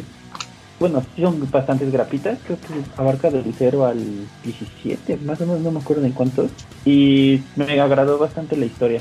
Más que nada, así como dice Charlie, o sea, ponen a un Batman, pero en una situación como que todos o algunos de nosotros di- diríamos, ¿por qué Batman nunca mata? Sí, O sea, eso es lo que, como que el, el punto del Jason todo, o sea, me mataron y tú qué hiciste. creo que ese es el punto principal, pero igual si quieren ahorita lo discutimos. Dale, dale. No, Ah, pero bueno. sí, digo, así, así llegué con esa historia y sí, la verdad es una, una de las joyitas que sí, sí debe leer un fan de Batman. Exacto. Creo que aquí no podemos, este, como le hemos hecho en otras ocasiones, de estarlo revisando número por número, porque la neta, como que sí está muy de- descomprimido, ¿no? No se les hizo a ustedes. Sí, sí, sí, está muy. Si, us- si los que nos escuchan nunca han leído la historia de Under the Red Hood, que hay una película animada que les digo, o solamente vieron la película, pues sí es muy similar en ciertos aspectos. Empieza con que llega a Ciudad Gótica un villano que se hace llamar Red Hood. Entonces aquí eh, empieza con esa escena, no sé si se acuerdan, la, la de la reunión de los mafiosos. Ajá. Que, que curiosamente esa, esa escena sale en la película animada y la adaptaron en la serie de Titans eh, De el los año pasado. Titans, ¿no? Ajá, de los nuevos. Ajá. Sí, ahí salió Red Hood, igual hizo lo mismo, de que junta a los mafiosos y les dice que pues que él es Red Hood, que es un nu- nuevo que acaba de llegar ahí a la ciudad, que, que él va a tomar el control, ¿va? Porque el, el líder mafioso es Black Mask. Y les dice, ¿saben qué? Voy a ser yo el jefe, les voy a dar mejor porcentaje que este cuate, me o sea, me van a pagar menos cuota se van a quedar ustedes con más, pero no quiero que se acerquen a los niños. O sea, así les dije, ni escuelas ni niños. Véndanle a quien su mugrero a quien quieran, pero niños y escuelas están fuera. Y luego, y si no quieren, aquí están las cabezas de todos sus lugartenientes, ¿va? Y les avienta una maleta llena de cabezas. Que esa escena, les digo, la adaptaron en Titan. Ajá. Eh, ya después vemos, este, en los primeros números lo que vemos es esta guerra entre Red Hood y Black Mask que le está saboteando las operaciones, ¿va? Y más adelante ya se ve involucrado Batman y Nightwing, que resulta que Black Mask había comprado como un cargamento de, de super... Sí, de armas de supervillanos. Que había bombas del guasón y todo, ¿ah? O sea, puro, puro como incautado, ¿ah? De lo que les quitan a los villanos cuando los atrapan. Ajá. Y, y la principal era una, una Meizo que les toca a ellos pelear contra. eh, que era un modelo viejo de Ameizo que tenía los poderes de la Liga de la Justicia. Ahí entre el- también lo vi en una serie que recomendaron, la de los Young, Young Justice, ¿no? También sale. John en- Justice en- sale en la primera temporada. Exacto. Entonces, este, también en la película pelean con Ameizo. Y resulta aquí que pues lo derrotan, ¿no? Y ahí se les, ahí ven que ahí anda Red Hood. Ah, porque de hecho quieren interrogar a unos. Ah, no, eso es en la película. Este, en la película quieren interrogar a unos maleantes y Red Hood los balacea. Entonces a Night- Nightwing y Batman en el cómic también persiguen a, a- andan viendo los los son más que nada como que testigos de todo lo que está ocurriendo entre Black Mask y Red Hood. Y el Batman empieza a sospechar porque hay una parte donde corretea a Red Hood, que esa escena también la replicaron en la película. Lo agarra de la pierna con un con el cable, ¿va? con el con la cuerda y el Red Hood antes de que se tense que lo jale la corta con un cuchillo. Entonces ahí dicen, "No, y es que está bien entrenado porque eso no eso no lo puede hacer cualquiera, va, de que ya sabía que le ibas a que ibas a jalar y cortó el cable antes de que se tensara, ¿va? entonces este, no, este cuate está bien entrenado. Y ahí como que el Batman empieza a sospechar. Entonces, co- como dicen, la, la, la historia está dividida en dos partes. La primera parte es el misterio de quién es Red Hood. Entonces, ah, fíjense que a mí lo que me llamó mucho la atención, en lo personal, ahorita a, a ver qué les llamó a ustedes la atención, es que cuando Batman empieza a agarrar la onda, se va a ver a varios miembros de la Liga de la Justicia. Va a ver, a, por ejemplo, va a ver a Satana y Satana Ah, le sí. dice, no, es que Para Ya checar los pozos Lázaro. ¿no? Exacto, le dice, los pozos Lázaro ya están se- sellados. Y, y una cosa que me llamó mucho la atención es que le dice algo así como que ¿qué me estás ocultando? ¿Qué me estás ocultando, Batman? ¿O qué no me quieres decir? Y le dice la- le dice el Batman a Satana, ¿cómo? ¿Piensas que, que te estoy ocultando algo? Como si yo tuviera algo que ocultarte, algo así le dice, o sea, le está, le está haciendo referencia al Identity Crisis. Ah, sí. También a Oli le dicen. Al Oliver sí también le dice lo mismo, ¿va? Porque luego va a ver a Green Arrow, porque Green Arrow también revivió, estaba muerto en los cómics eh, antes de eso. Y también me lo va a buscar y le pregunta, va, de, oye, cuando te moriste, va, como que ya estabas preparado, y como que qué, va, eh, no confías en lo que te estoy diciendo, y cómo, no tendría por qué confiar en ti, o sea, otra vez, como que te da a entender que no sabía qué le habían hecho, pero ya traía la sos- o sea, lo que pasó en ella, Identity ella sospecha. ya sospecha, estaba bien sospechoso, o sea, sospechaba mucho de ellos. Luego hasta va a ver a Superman, de- le pregunta de la muerte de Superman, va, de que oye, no, pero es que yo no, la realidad es que en realidad no estaba muerto, era como un, como, Mm, Ajá. como un coma Una preparación, ¿no? Algo así dijo. Sí, pero realmente no estaba muerto, va. Dice, no, pero es que quiero saber si existe la forma de revivir, va. O sea, y ahí ya la revelación es que, que regresa a Ciudad Gótica, se topa a una que es de la Liga de Asesinos, que se topó a Red Hood, peleó con él, y ahí le toca ya a Batman pelear con Red Hood, y pues se quita el casco, va. Y le dice, ya se da cuenta que sí es Jason, y hasta el Jason le dice, mira, ahí te va. Agarra un batarán y se corta así como de. Se corta en la nuca, ¿va? Algo así. Se hace como una cortada. Ah, Mira, aquí la, viene la nuca y un guante. Sí, para que veas todo, ah, mira, para que veas que sí soy yo. Y, y podría decirse que esa es la primera parte de la historia, ¿va? ¿Qué, qué, qué les pareció a ustedes o qué quieren eh, opinar de esa primera parte de, de Under the Red Hood? A ver, nuestro invitado primero. Ah, le doy chance a otro, porfa. A ver, Calaca. Bueno, Alaja. A mí, a mí me gustó mucho es esto que, que dices de cómo mencionan cuando se enfrentan primero a él, eh, que, que le ven este eso de que está muy preparado, ¿no? Siempre se me ha hecho chido eso cuando veo cuando veo a pelear a Nightwing, o a, a todos los que han entrenado a Batman, ¿no? Que, o sea, pues han tenido acá un maestro acá chido. Y luego, eh, pues e- esto que... Fíjate que lo, lo de Black Mask como, como que me aburría, porque creo que también meten ahí a Mr. Freeze, o sea, meten así mucho Sí. rollo. ¿verdad? O sea, eso de que como que lo alargan. Y este, pues a mí yo a mí nomás me interesaba ver pues qué rollo con Red Hood. Ya pues sí, sí se me hace chido esto de que, eso de que cómo andaba tumbando a todos los, este, los traficantes. Es- eso porque, eh, o sea, ahí te dan a entender que el, el cuate todavía tiene algo de... De, De pues, pues sí, es un, es un antihéroe, ¿no? Y de que eso de que no quería que estuvieran dañando a los, a los niños, ¿no? Porque él, él quería alejarlos a todos esos este, traficantes de donde estaban los niños. Porque pues como siempre, o sea, él, él fue un niño huérfano, ¿no? Y, pero pues sí, pero al mismo tiempo te muestran cómo, o sea, los va a detener, pero sí los va a detener, eh, o sea, de- los está matando acá gachamente, ¿no? Algo que Batman nunca hizo, este, eh, con métodos que nunca hizo Batman. Y, y ya tenemos este, eh, estas partes de acción, por ejemplo, esa, eso que dicen donde se enfrentan a, a Mazo, este, está muy chida esa, esa pelea, sí se me hace chida. Y, y, y luego también, este, creo que en esta primera parte, de- ah, eso fue donde, otra cosa que también hizo que sintiera que se alargó mucho, es que desde casi desde el principio te muestran eh, que Jason tiene cautivo al Joker. Este, ¿Verdad? Y luego, y hasta el último, hasta después de 14 números ya, o sea, se resuelve eso, sí, eh, fue otra cosa que también hace que se sienta alargado.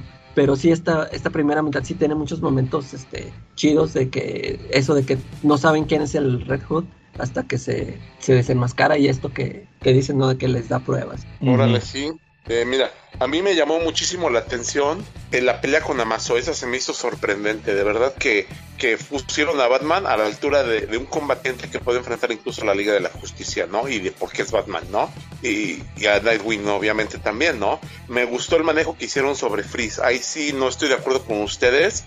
Eh, yo creo que a Black Mask lo pusieron como un buen villano, un villano sin corazón, y a Freeze lo pusieron como un psicópata. Puede matar a quien sea y sin ningún temor, ¿no? Y lo vemos cuando ahí en una plática negociando con Black Max mata a uno de sus de sus tenientes, ¿no?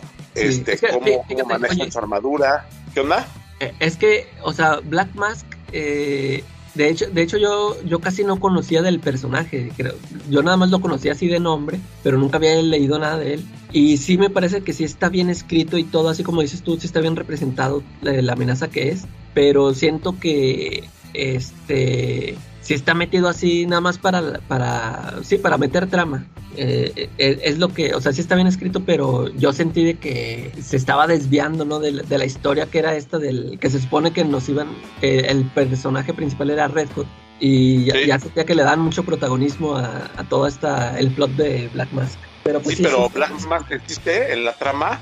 Sin Black Mask no hubiera habido el plot twist de pelear contra Mazo. Sin Black Mask no hubiera existido el plot twist de, de, que apareciera también este Freeze como un psicópata ahí congelando todos y destruyéndolos como si fueran de cristal y tampoco hubiéramos podido conocer el verdadero alcance de Jason porque gran parte de la historia pues gira en torno a la guerra de, Jason o de, o de Red Hood contra Black Mask pero bueno, esa es una de las partes que más me agradó. Me gustó muchísimo la búsqueda de Batman por saber cómo, cómo opera la muerte o cómo fue la muerte de, de, de los de sus más de algunos personajes cercanos a él, tratando de averiguar qué pasaba con Jace, qué pasa, tratando de averiguar si sus sospechas de que era Red Hood era Jason eran correctas, ¿no? Esa parte me gustó también muchísimo. Este y, y pues la pelea de la pelea contra Mazo, lo de Red Hood y sobre todo este la venganza de, de Jason sobre, sobre el Joker se me, par- me pareció genial, de verdad, ¿eh? sí, está, parte está bueno cuando lo agarra a, palancazos. Sí, de hecho, de hecho esa historia, esa parte me, me, me latió bastante, ¿no? Entonces, pues yo creo que ahí le dieron como que su justa retribución a Jason. Esas cuatro partes se me, esas cuatro, esas cuatro vertientes de la historia me parecieron fantásticas. Yo solo tengo un punto. Eh, es, es casi casi el inicio, o sea, cuando... ¿Cómo revive? ¿O por qué revive? Ese, ese, es, ese es un punto muy importante que creo que es el punto flaco de la historia. Exacto, yo, yo también, o sea, fue así como de, ah, ok, revivió, pero ¿por qué? O sea, ¿qué estaba haciendo Superman? ¿O qué pasó? ¿En qué número sale esto? Eh, ah, ah, preguntas. A ver, hasta, Es, a ver, hasta el anual te lo ponen o cómo está el rollo. sí, es en el anual. Ah, En el, en el anual, hay un anual que es parte de la historia donde te, te explican que en, en Infinite Crisis cuando se salen de esta dimensión donde estaban, ¿quién eran? Superboy Prime y Superman de Tierra 2 y Luisa Lane de Tierra 2 y. Alexander Luthor. El Superman destruyó unos muros, algo así de la realidad, algo así le dicen. Sí. Superboy, ¿no? Superboy. Superboy, perdón, Superboy Prime. Y supuestamente eso creó varias paradojas. Entonces, eh, como que cambió el hecho de que, que ese es un guiño al, al otro final de, de la muerte en la familia, donde sí sobrevivía Jason. Entonces, en el ataúd, ¿sí, has leído ese anual, Diego? ¿O todavía no? Sí, sí, no, Ah. de hecho, de ahí, este, ¿cómo se llama? Empecé a, fue esa mi duda, o sea, Ah, ok. ¿por qué en esa parte Superman es el que hace que reviva y en la otra es que todos sabemos que es la clásica, que sí sobrevivió a la explosión y eso? Sí, pues te, te digo, yo lo interpreto como que es que es que no, no nada más fue Jason. Cuando sale esa escena de Superman golpeando, sale también creo que Hawkman y Doom Patrol, algo así salen ahí en, en estos cristales del muro. Entonces como que te dan a entender que ahí aprovecharon DC para rebotear varias historias Ok. como consecuencia de Infinite Crisis, o sea, se dieron cuenta de que, ¿sabes qué? Vamos a aprovechar para volver a, a hacerle cambios a ciertos personajes, aprovechando esto como un pretexto. Entonces, supuestamente por eso revive Jason. Ok. O sea, todo madreado, ¿va? Que estaba Sí. como con daño cerebral y todo eso, pero revivió. Eh, En- en- curiosamente, en la película, mm, Jude Winnick no se quiso complicar y ahí le pone que sí se murió, pero que Ra's al Ghul, que estuvo involucrado en el tema de la muerte, eh, como para tratar de enmendar su error a, los ojos de Batman, lo eh, cambió el cuerpo y lo metió a un pozo Lázaro, pero revivió todo loco, va, como suelen revivir de los pozos Lázaro. Y por miedo ya no le quiso decir nada a Batman, ¿va? No le quiso decir, no, pues ¿qué crees que te revivía el Robin? Pero salió todo loco. Y ahí sí, o sea, ahí no se quiso complicar con temas de que... ya tenía que meter todo el rollo de Infinite Crisis. Sí, exactamente, pues es que es una película, no, no, no podían hacer eso. Entonces por eso ya lo... Así quedó, ¿va? En, la, en el tema de la película. Entonces es una explicación muy sencilla y pues aquí también aplica lo mismo, ¿va? O sea, no hay que complicarse. Yo creo que no hay que complicarse con ese tema del Superman. Siempre va a estar ese asterisco, ¿va? sí. de que revivió por eso, ¿verdad? Yo creo que como dice Diego, o sea, la realidad es que sí, ese es el punto más flaco de la historia, yo creo. Sí, que eso Ajá. lo puedo aprovechar Marvel también para un nuevo Black Panther, pero no les vamos a decir cómo hacer su chamba, la neta. Ándale, va muy bien. No, digo, de esta primera parte, igual, o sea, sí, esta, sí se exceden un poco con, con este Blackman, pero sí es como dice Charlie, o sea, si, si no vemos el todo lo que está haciendo el Jason Todd, jamás llegaría Batman con él. Porque vaya, su plan del Jason es atraer a Batman, siempre. Entonces, esta- eh, y en la, ahí les va otra curiosidad de la película. A, a mí lo que me gusta mucho de esta primera parte es cómo Batman se da cuenta o empieza a sospechar que es Jason por pequeños detallitos, va, como eso que le platiqué del cable. Y Sí. se va a ver, se va a ver a la Liga de la Justicia, o sea, se va a ver a varios personajes, va, como ya platiqué a Satana, a Green Arrow, a Superman. Pero en la, en la película no se complican tampoco. Acá lo justifican que se da cuenta que es Jason porque cuando pelea con Nightwing y con Batman, al final le dice el Jason, no has perdido el toque, Bruce, pero en eso se atraviesa un tren. Estaban peleando como que en el metro y, y nomás escucha el, eh, no has perdido el toque, Bru, así. Y, se va a la baticueva y empieza a poner el audio, va, porque grabó todo supuestamente con, con, el traje y limpia el audio y todo, y ahí ya se da cuenta que, que Red Hood sabe que él es Bruce Wayne y ya inmediatamente ya se da cuenta de que, ¿sabes qué? Solo puede ser Jason, así, algo así. Así llega la conclusión en la película. Acá no, acá sí, como platicábamos, eh, hace su investigación y todo. Y, y luego después de esto como que interrumpen, ¿no? Algo así tengo entendido. El título de Batman, porque luego ya la segunda parte son como cinco o seis números después de Batman, o sea, no, es- no son seguidos. De Ay. hecho, por eso, por eso lo partieron en dos partes. Y luego ahora sí sigue ya la segunda parte de Under the Red Hood, donde ya Batman sabe que, que es Jason, ¿va? Ya sabe Sí. que es Ah, pues, Jason. de hecho empieza, empieza con un número de re- donde recuerda, ¿no? Está recordando a Jason, toda la historia Ah. de Jason. Sí, cómo lo Ajá, conoció. de- que le robó las llantas. y- Ajá. Y, y también se pone a, hace que, que Alfred contrate gente que saque el, el- el ataúd y lo está y lo está analizando, va, anda, que cómo fue posible que reviviera reviviera Jason, va. Entonces ahí está checando todo eso, que de hecho fíjense, ¿cuál- ¿saben cuál es el problema que yo tengo con esos flashbacks de Robin? Que lo, lo dibujan chavito, como un niño. Y cuando se murió también era como un niño. Y el, el problema que yo tengo es que dibujantes como Jim Aparo, que dibujó la muerte en la familia, no sabía dibujar niños. a, a- a- a- a Jason lo dibujaba todo mamado, así como un como un señor chaparrito, un poquito más chaparrito, pero mamado. Como un Scrappy ¿no? Algo así. ¿No? Sí, cha- algo así, pero luego, luego, y luego ves estos flashbacks y es un niño, literal. Pues como que sí me cuesta, o sea, sí me brinca a mí eso. Pero esos son detalles de los dibujantes, ¿va? De que Jim Aparo no sabía dibujar niños. Este, pero entonces, ¿qué, qué más quieren agregar de esta segunda parte? Ah, ah, ya me acordé que Black Mass eh, decide contratar a, a la gente de la que es la sociedad de villanos, de, que líder es Deathstroke, ¿no? Ajá. Y, y trae dos villanos, bueno, tres, que es Tres. Capitán, Capitán Nazi, que es villano de, de Shazam, uno que era la hiena, una hiena, y, Y el Conde Vértigo. el Conde Vértigo. Que, nada más como dato curioso antes de, de continuar, en la película son unos ninjas uh, como tecnológicos. genéricos. Bien, genéricos, la neta, sí. Este, Y aquí esta pues- pelea es muy buena también, ¿no? Ah, es que Sí. ahí se unen, ¿no? Sí, la neta, sí. Ajá. Sí, que, que ahí el Batman, ¿no? Pelea con él y, y al final matan a este, bueno, al Capitán Nazi.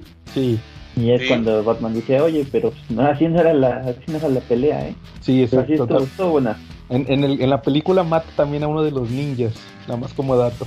Pero es para dar el mismo efecto. Que se espantan, que a mí me gusta mucho la parte cuando se espantan, cuando ven que está platicando eh, Black Mask con Deathstroke, que ya se dan cuenta que se van a involucrar villanos y dicen los dos, ya valió, tanto Batman como Red Hood.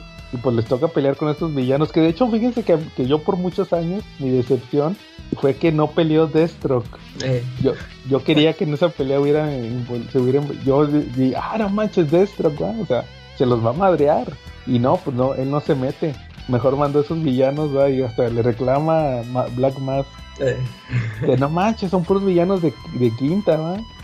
No, mira, es que este, se- este está diseñado para agarrarse hasta con, con Shazam, ¿va? Entonces va a poder con el Red Hood. Y como dicen, la pelea está muy chida, pero, pero ese es el detalle, ¿va? De que al final el Red Hood le dice, no, pues no voy a cambiar, yo voy a seguir como soy, ¿va? Como me estoy mostrando ahora. Como ven? Sí Pues esa pelea estuvo muy buena. De hecho, la segunda parte podría parecer floja, pero no.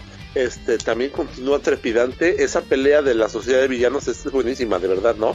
Igual seguimos con el tema de Black Mask y su manejo del bajo mundo. También es bastante bueno, ¿no? O sea, como que sí se muestra como un buen villano, tiene un buen manejo de palabras, este, trata de controlar sus emociones. Eh, sabemos que él mata, pero se controla de repente el Black Mask, ¿no? Y, y el Red Hood pues, continúa con su crecimiento, ¿no? Como, como, como buen contraparte. Yo siento que ahí Charlie no se, con- no se no se controla cuando se pelea con el Jason. Porque sí, ya está en un punto él de ya, o sea, no manches, ¿cómo, cómo te derroto? Bueno, sí, al final igual fue engañado, porque ya tenía el ya, Ajá. ya había intentado hacer muchas cosas, ¿no? Y nada le había salido. Nada. Es como cuando, como cuando, como cuando tú y la calaca quieren hacer enojar al papu y no lo logran, llega un momento en que también ya no se controlan. Va. Pero sí, esa parte, esa parte de la, de la pelea, sí también hubo un rellenito cuando dicen, es que, bueno, que le dice el Black Mask a Batman, ah, o sea, sí sabes quién es, porque es que le quitan la máscara al, al Red Hood y es otra Sí, persona. Y cuando Batman dice, hey, es, no es, el Black Mask así, es como que no es, o sea, que sí sabes quién es, ya se hace güey el Batman, pero sí, ese sí lo sentí como de, eh, no me la creí, o sea, como, Bueno, ahí tiene un una tipo- revelación muy importante. Ajá. a ver, po- Ah, No, bueno, no, sí, como- sí. si quieres, No, si quieres termina tu comentario. revelación. No, no, no. Echa tu revelación Ah. porque o sea, te digo, para mí fue un relleno así como de, ah, o sea, muy X. Sí, bueno, ahí, ahí les va. Como, como decías tú, pues después de la pelea con el Capitán Nazi y con el Conde Vértigo y estos, ya nomás quedan tres números. Y de esos tres números, dos ya es una pelea de can- literal una pelea de cantina entre Red Hood y Black Mask que se agarran a madrazos literal ahí en un bar. Le gana, le gana Black Mask a Red Hood. De hecho, llega el Batman de último minuto y ya nomás lo ve que lo mata. Y ahí se ve que en realidad no era Red Hood, era otro cuate, nada más que traía el casco. Y, y el Jason le hablaba por, por un micrófono, ¿va? Que tenía ahí el casco. Y dice Batman, como dice Diego, efectivamente, dice, ah, no es, no es él. Y dice, ahí está la revelación, que es un punto muy importante para mí en la historia, que le dice Black Mask, eh, lo que dice Diego, de, ah, tú sabes quién es Black Mask, digo, tú sabes quién es Red Hood. Y por, la, por el mismo lenguaje corporal de Batman y todo eso, dice, no me digas que es uno de tu gente, que se te salió de control. Ahí como que ya se da cuenta de todo Black Mask. Le dice eso de que es uno de los tuyos que se te descarreó. Por eso andas tan metido eso. O sea, tú eres el responsable, tú estás cargando con todas las muertes que hay aquí. De hecho, de hecho, como dato curioso, en la película, también haciendo otra vez con la película animada, todo esto no existe. Después de la pelea con los ninjas, Black Mask va a buscar al, guasón, lo saca de la cárcel y el guasón hace un plan donde mete todos los, eh, como que todos los drug dealers y hasta el mismo Black Mask los mete a un camión con gasolina, los va a quemar. Al final los salva Batman, se lleva este, se lleva el, el Jason al guasón y le dice lo mismo Black Mask a Batman. Le dice, ¿sabes qué? tú sabes quién es y, lo mismo, o sea, le, dice exactamente eh, lo mismo. Eh, tú eres responsable de todo esto, a ti se te descarrió, sabes quién es y es de los tuyos, uno que perdió el control, que sí está cruzando la, raya y tú tienes que arreglar esto, o sea, igual que en el cómic. O sea, fíjate que hasta eso en la película se me hace mejor planteado porque a mí sí se me hace muy chava esa pelea de cantina, no sé qué piensen ustedes. Yo ni me acuerdo de eso. Que ni la dibujan, ya no la dibuja Doc Manco, la dibuja otro. Ah, bueno, eso es cuando la pelea de cantina es contra el impostor. Ah, sí, ya. y yo digo esa pelea del, del impostor. Eh. ¿Tú, Charlie? Pues, ¿qué te puedo decir? Por primera vez estoy de acuerdo contigo. Ah, no. Como que, como que sí, sí, sí concuerdo contigo. ¿Qué, qué pasó vos? Si siempre estamos de acuerdo. Ah, no, sí, cierto, con el que, con el que siempre estoy en desacuerdo con la calaca, ¿no?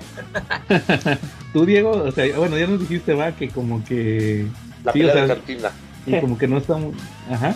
No, fue un relleno, sí. Que a mí, o sea, estuvo interesante, pero ya cuando le quitan la máscara y dicen, ah, que no es Jason, yo así de, ah, nah, nah, no me gusta. Y pues ya se va el Batman a la pelea final con Jason, donde tiene como que el punto más importante de la historia, va más debatible de, de todo que le dice Jason, ¿tú crees que todo esto, hombre, dice, ¿tú crees que todo esto fue porque me, me mataste? ¿Tú piensas que como que, que yo estoy resentido porque me dejaste morir? Y le dice, no, no, yo te perdono, ¿va? Le dice, yo te perdono porque pues no fue tu culpa, ¿va? A mí lo que me molesta es que a, pesar de que me mató, está el guasón vivo. Sea, le dice, por el amor de Dios, ¿por qué sigue el vivo, ¿va? Sí. Y, y ahí se, ahí se ve que lo tiene capturado al Joker en el cómic.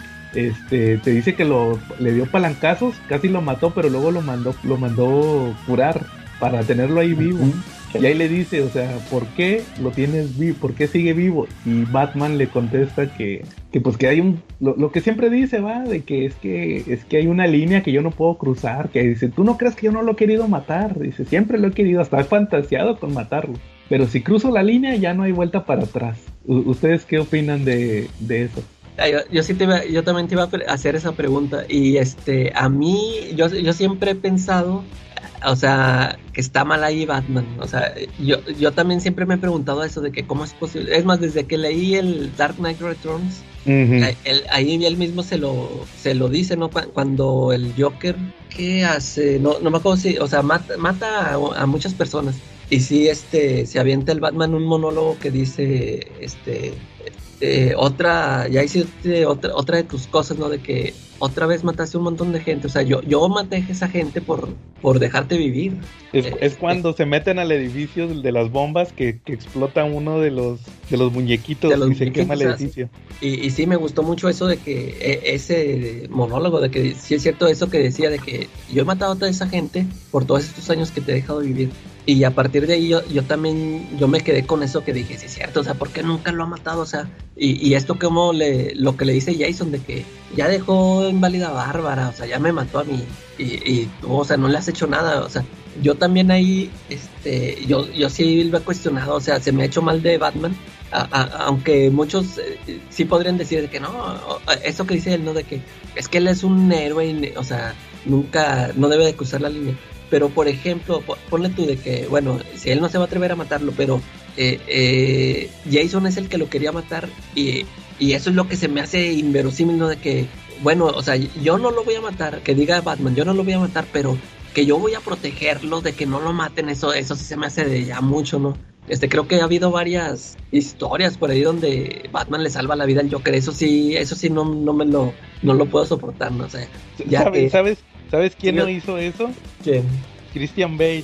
Ándale, eh, eso que, eso que le dice a Ra's al no te voy a matar, pero no te voy a salvar. Pero no te Eso- voy a Eso, salvar. se me hizo, eso sí se me hizo muy chido. Y aquí Ah. también yo digo, pues ya, o sea, pues él está haciendo lo que, o, o sea, como héroe, eh, él, él nunca va a cruzar esa línea, pero pues eso de andarlo rescatando, salvándolo, ya, ya se me hace de más. Pues, Así Ah. por, por- Es que por Batman- eso, por, por eso yo creo en, en Ben Affleck. Lo que pasa es que lo que pasa es que si Batman mata a alguien, el remordimiento no lo va a dejar dormir, entonces pues prefiere que se mueran miles de personas por el Joker, pero pues que él siga durmiendo con la conciencia tranquila de que no mató al Joker. Ándale, o sea, ¿cómo, ¿cómo se puede dormir con esas muertes? Pero no, o sea, que no, no lo va a matar a él, lo va a matar a otra persona, pues ya, hay que... ese ya es mi En mi, en mi tierra hay dos refranes, ¿no? Dicen que tanto el peca el que mata a la vaca como el que le agarra la pata y Que no tiene la que culpa el la indio, mirada. sino el que- no tiene la culpa el indio, sino el que lo hace compadre, ¿no? Exactamente. Nomás Es que yo nomás lo- hubiera dicho a Jason, no, no me digas, no me digas, tú mátalo si quieres, pero no me digas, no me avises. Oye, es que yo lo veo como desde el punto de vista de que si mata al guasón, ¿qué le impide matar a otro? A lo mejor se le empieza a hacer fácil. Pero es Ya. que el, el mismo Jason le dice, ya, pues, o sea, no, o sea, ¿por qué vas, por qué vas a matar al pingüino o al espantapájaros, a Riddler? O sea, no, no, este es el que sí se lo merece, este, este es el que sí hace un chorro de cosas, es- que con eso te evitarías este, muchas muertes, o sea, pues aquellos son de poca monta. Yo digo sea, que yo lo- matas al Joker, a los otros no creo que, no van a ser igual de, de letales que el Joker, ¿no? O sea, no lo Pues no sé, aquí, aquí Mr. Freeze te dice otra cosa, ¿no? En esta serie. Ajá. Ah, y sí. aparentemente es de poca monta, pero también es bien desgraciado, ¿no? Y no lo, lo ves a un nivel igual de impredecible que el Joker, ¿no? E igual de peligroso, porque pues con el Freeze literalmente cruzas sobre hielo muy delgado cuando estás platicando con él, porque estás a un gatillazo de que te congele y te quiebres, ¿no?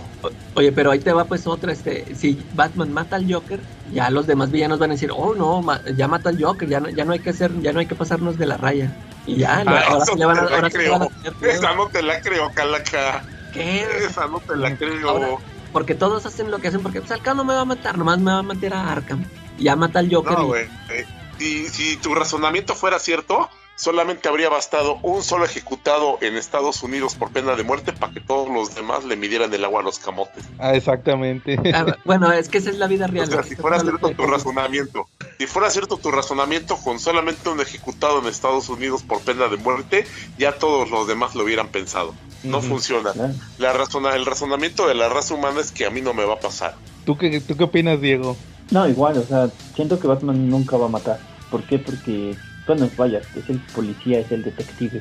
Si quieran o no, hasta en la vida real, ellos no matan hasta que, o sea, si, hasta, bueno, hasta en las noticias lo hemos visto, o sea, mataron a un chavo ahí enfrente y los policías no hicieron, no, o sea, y los policías van a pues es que a mí no me atacó o no tenía el por qué yo matar al asesino, o sea, siento que va por ese código el de Batman, más policíaco.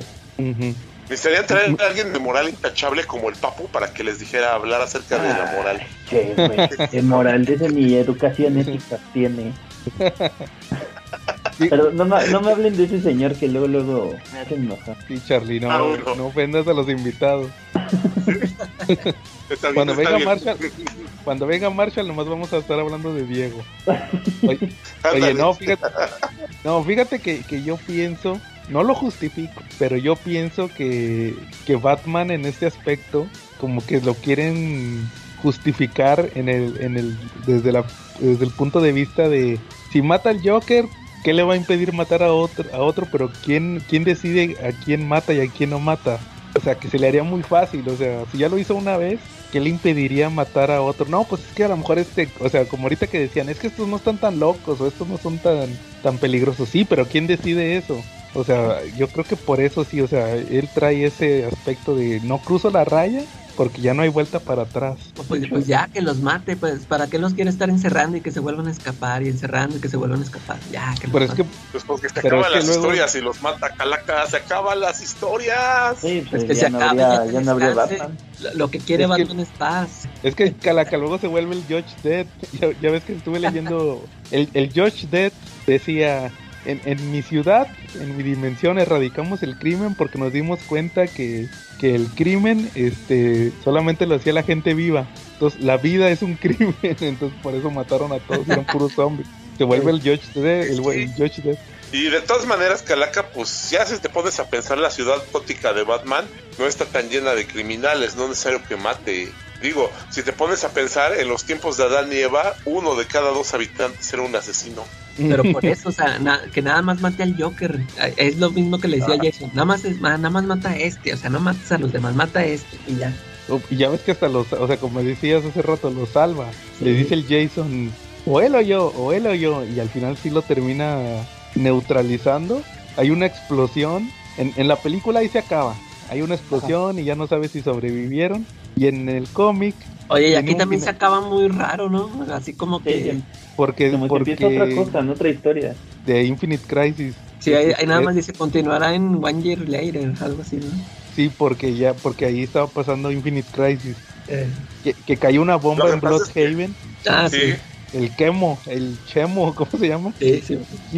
Y este y, y, y se espanta porque dice Nightwing. Ay. mi, mi hijo favorito aquí ando batallando con el rebelde va pero mi hijo favorito Nightwing y pues ahí se queda va sí tuvo como un final un poquito más an- anticlimático el cómic y ahí se acaba la Yo, lo- yo lo que entendí fue que le llegó el humo de la marihuana de Graham Morrison que estaba escribiendo en el respirador de junto, ¿no?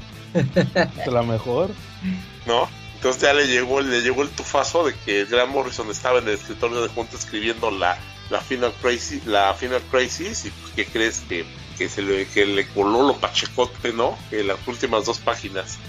que por oye que por cierto ya leí la mitad de lo de Morrison de Animal Man ¿Y qué Ahora- tal? Ah, está chido. Ahí después les platico. ¿Cómo, ¿Cómo ven? ¿Qué, ¿Qué conclusiones llegan con esta historia? Pues que, que Batman es un blandengue. No, es que, Que- eh, bueno, al- al- al- para mí la historia sí pone pone al límite al Batman, o sea, y es el Jason, y es así la mismo, el- todo lo que nos aventamos de por qué este güey no está muerto y todos los demás sí, y por tu culpa. O sea, ni el remordimiento lo hizo cambiar, ¿va? Porque No, nada. era su, su gran pérdida, ¿va? La de Jason. Sí, de hecho, o sea, cuando explota la otra ciudad donde estaba el Nightwing y que se va Batman y dice, nada, tú aquí te quedas. Y, y hasta hay una frase cuando que dice, uno regresa y el otro se va a la tumba y sí te quedas de, oh, este sí está, este sí va en serio. Que para mí fue un error que después le hicieran antihéroe en Nuevo 52, que se les olvida que era villano. Ahí habían dado de villano en de- después de que se muere Batman, que quería ser Batman y luego se hace Red Hood con en lo de Morrison, ah, pues Morrison lo escribe, ¿va? Lo de Sí, oye, pero Robin. después, después de esto, eh, ¿cómo, ¿cómo aparece? Esas son sus, sus siguientes apariciones.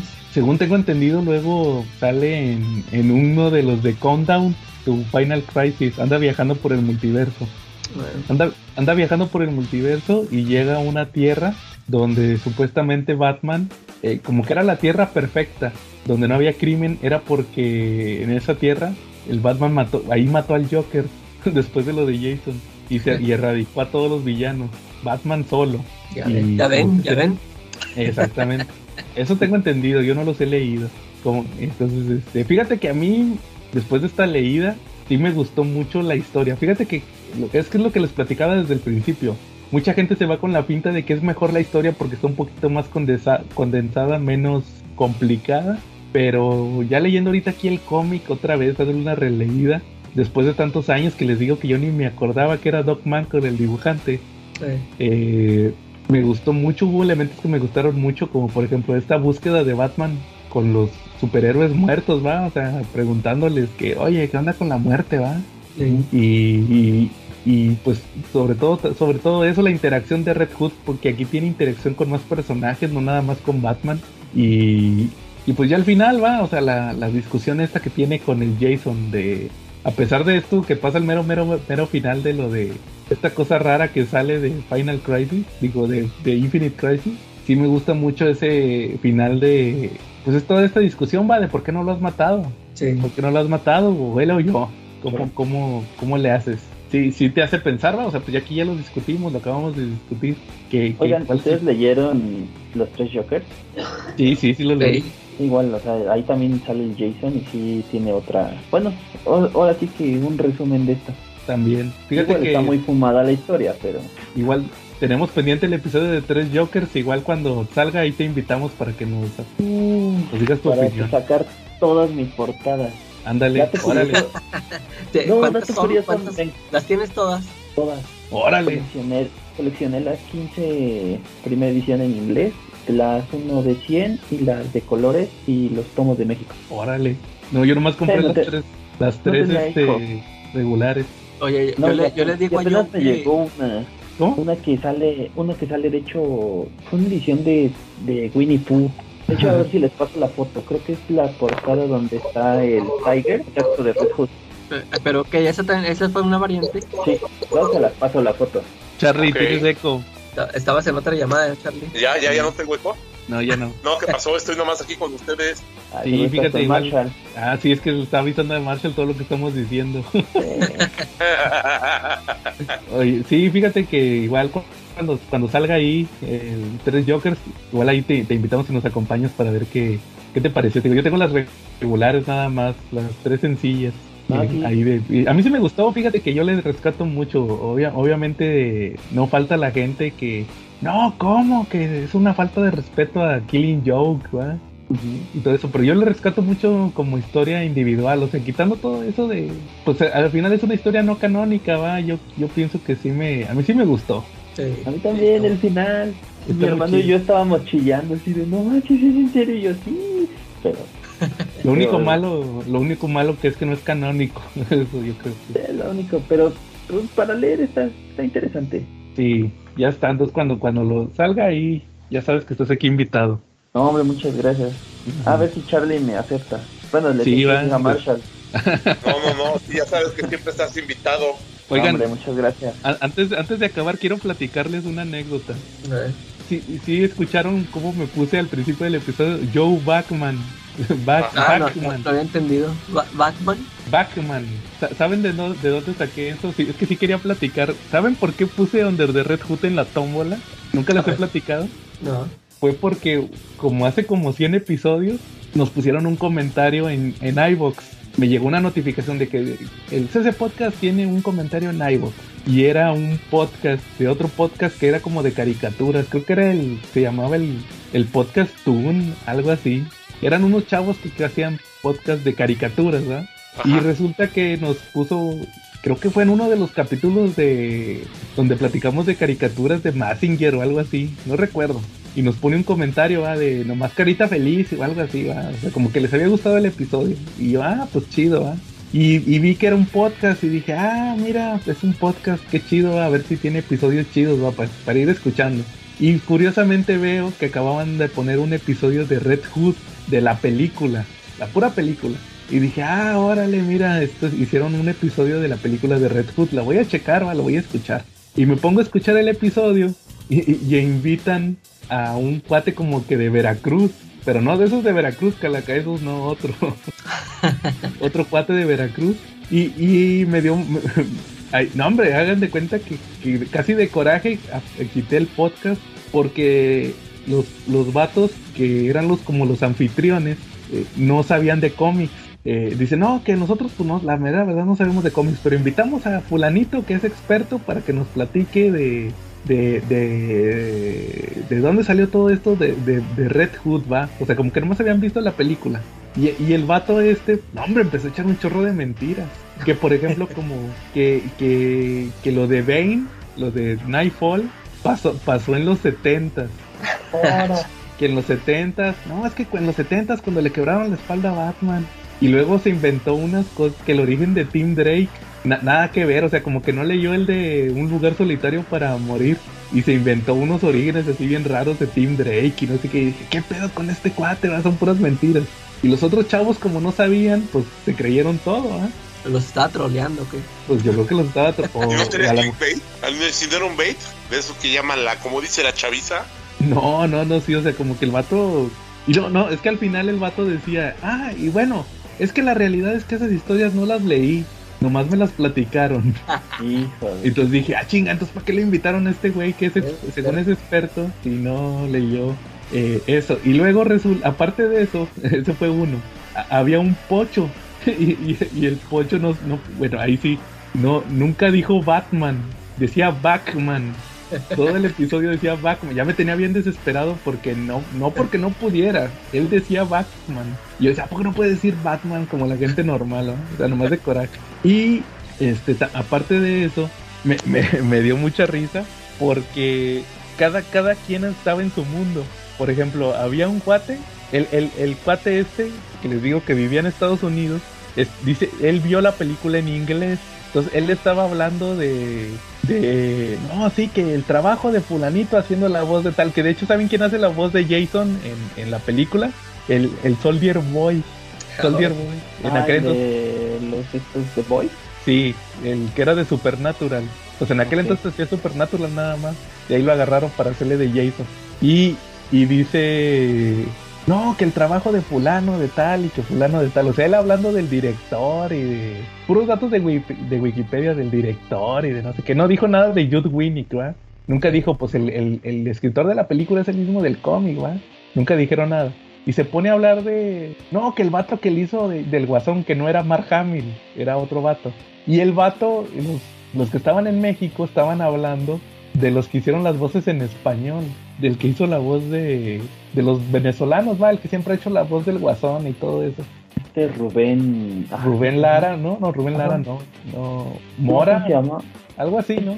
Sí. Sí, o sea, el que siempre hace la voz del guasón, que es bien icónico, que yo soy su Rubén fan. León. Rubén León, exacto. Entonces, es, o sea, bien desubicados, o sea, el, otro cuate como que no les entendía que ellos habían visto la película. Y aparte era un podcast en español. Entonces dije, como que ¿para qué les vas a estar platicando de la película en inglés si esto la vieron en... en... Ah, ya me acordé de otra mentira. El vato decía, este, que en todas las películas... eh, le decían que, que nada más en, en- hasta cierto año en las películas animadas le decían Bruno Díaz. Y no es cierto hasta la actualidad en todas las películas animadas le dicen Bruno Díaz en español. Hasta la hasta la más reciente que salió de Batman la de Long Halloween le Sí. dicen Bruno Díaz. La tienes que ver en inglés para que le digan Bruce Wayne. Y este cuate no que es la película y luego se inventó unas cosas bien jaladas también de Thor el invitado va, el experto en cómics, que, que en los cómics ya no le ponían los diálogos así como complicados a Thor. Ya ven que, que Thor le ponen una tipografía así como antigua, que habla así raro, así como muy, muy shakespeariano. Que porque Chris Hemsworth dijo que ya no, que no quería que le pusieran eso en los cómics, que él, lo- que él lo mandó quitar de los cómics. Y estos vatos se creían todo, no, hombre, me dio un chorro de risa y dije, no, hombre, este cuate, estos cuates están para llorar. Y por eso se me ocurrió, dije, voy a poner en la tómbola Red Hood para que nosotros saquemos un episodio chido donde pues no estemos echando mentiras. Obviamente vamos a decir nuestras experiencias, pero pues porque leímos el cómic, ¿va? Y yo, por ejemplo, yo vi la película y, y, pues las cosas que vamos a decir son las cosas que son, ¿va? O sea, no por andar llamando la atención echando mentiras. Pero sí, sí quería platicarles de eso, ¿cómo ven? No manches. Estaría bueno escucharlo. Sí, luego te paso el link. Sí, sí, sí. Déjalo busco y te lo paso para que, para que te diviertas. Va, muy bien. ¿Algo más que quieran agregar? Eh, no, ya no, No. yo no. ¿Ustedes? Pues yo creo que acabamos No, les, les mandé las fotos, les mandé las fotos del amor latino. Sí, Ah, sí, porque hasta decían, decían, yo no sé por qué se ofenden si hasta se parece a Latin Lover. Ándale. Pero quién sabe de dónde habrán salido esa. Sí, hay que checarlo. Ah, ¿saben de dónde? Pues se me hace que ya sé de dónde es. Ha de ser de la serie. Hubo una serie de los Cuatro Fantásticos que salió por la película del 2005. Creo que la, la serie la hicieron en Francia. Era, era de un estudio francés, la serie de animación de, la, de los Cuatro Fantásticos. Puede ser de ahí. Lo voy a checar. Va, igual Ah, muy bien. anoto la tarea. Ah, ya está. Muy bien, Diego. Oye, también para agradecerte que nos hayas acompañado esta ocasión. Ya no, sabes hombre, que gracias a ustedes. cuando quieras venir, estás aquí invitado. No, hombre, claro que sí, está pendiente el tres Jokers, ¿eh? Sí, ya está. Ahí cuando salga te avisamos. Claro que sí. Nada más permíteme para que yo te lo compre el papu, porque todavía no lo compro. Estoy esperando a que vayas bien. Yo, yo- yo tampoco lo he comprado, pero pues ahí está en internet, Charlie. Exactamente. Oye, pero eh, ya ni lo tiene el papu, Charlie, ¿o sí? Eh, Sí. Que sí lo tiene. ¿Pero a cuánto? ¿A 500? No, la verdad no le he preguntado, ya no, no, no, no le he preguntado en cuánto lo tiene. No lo ha sacado en sus ventas, pero ahí lo debe tener. Que, lo- que ponga a 150 la edición de las tarjetas y de volada. Oye, que nos diga, que nos diga Marshall corto, aquí en los comentarios cu- cuánto lo tiene. Ok. Está muy bien. Entonces, si no hay nada más, estuvimos Joe Backman. Charlie Black Mask. Y la calaca Red Hood. Y yo, Diego Namor. Ahora sí, y Muy nos bien. vemos la próxima semana.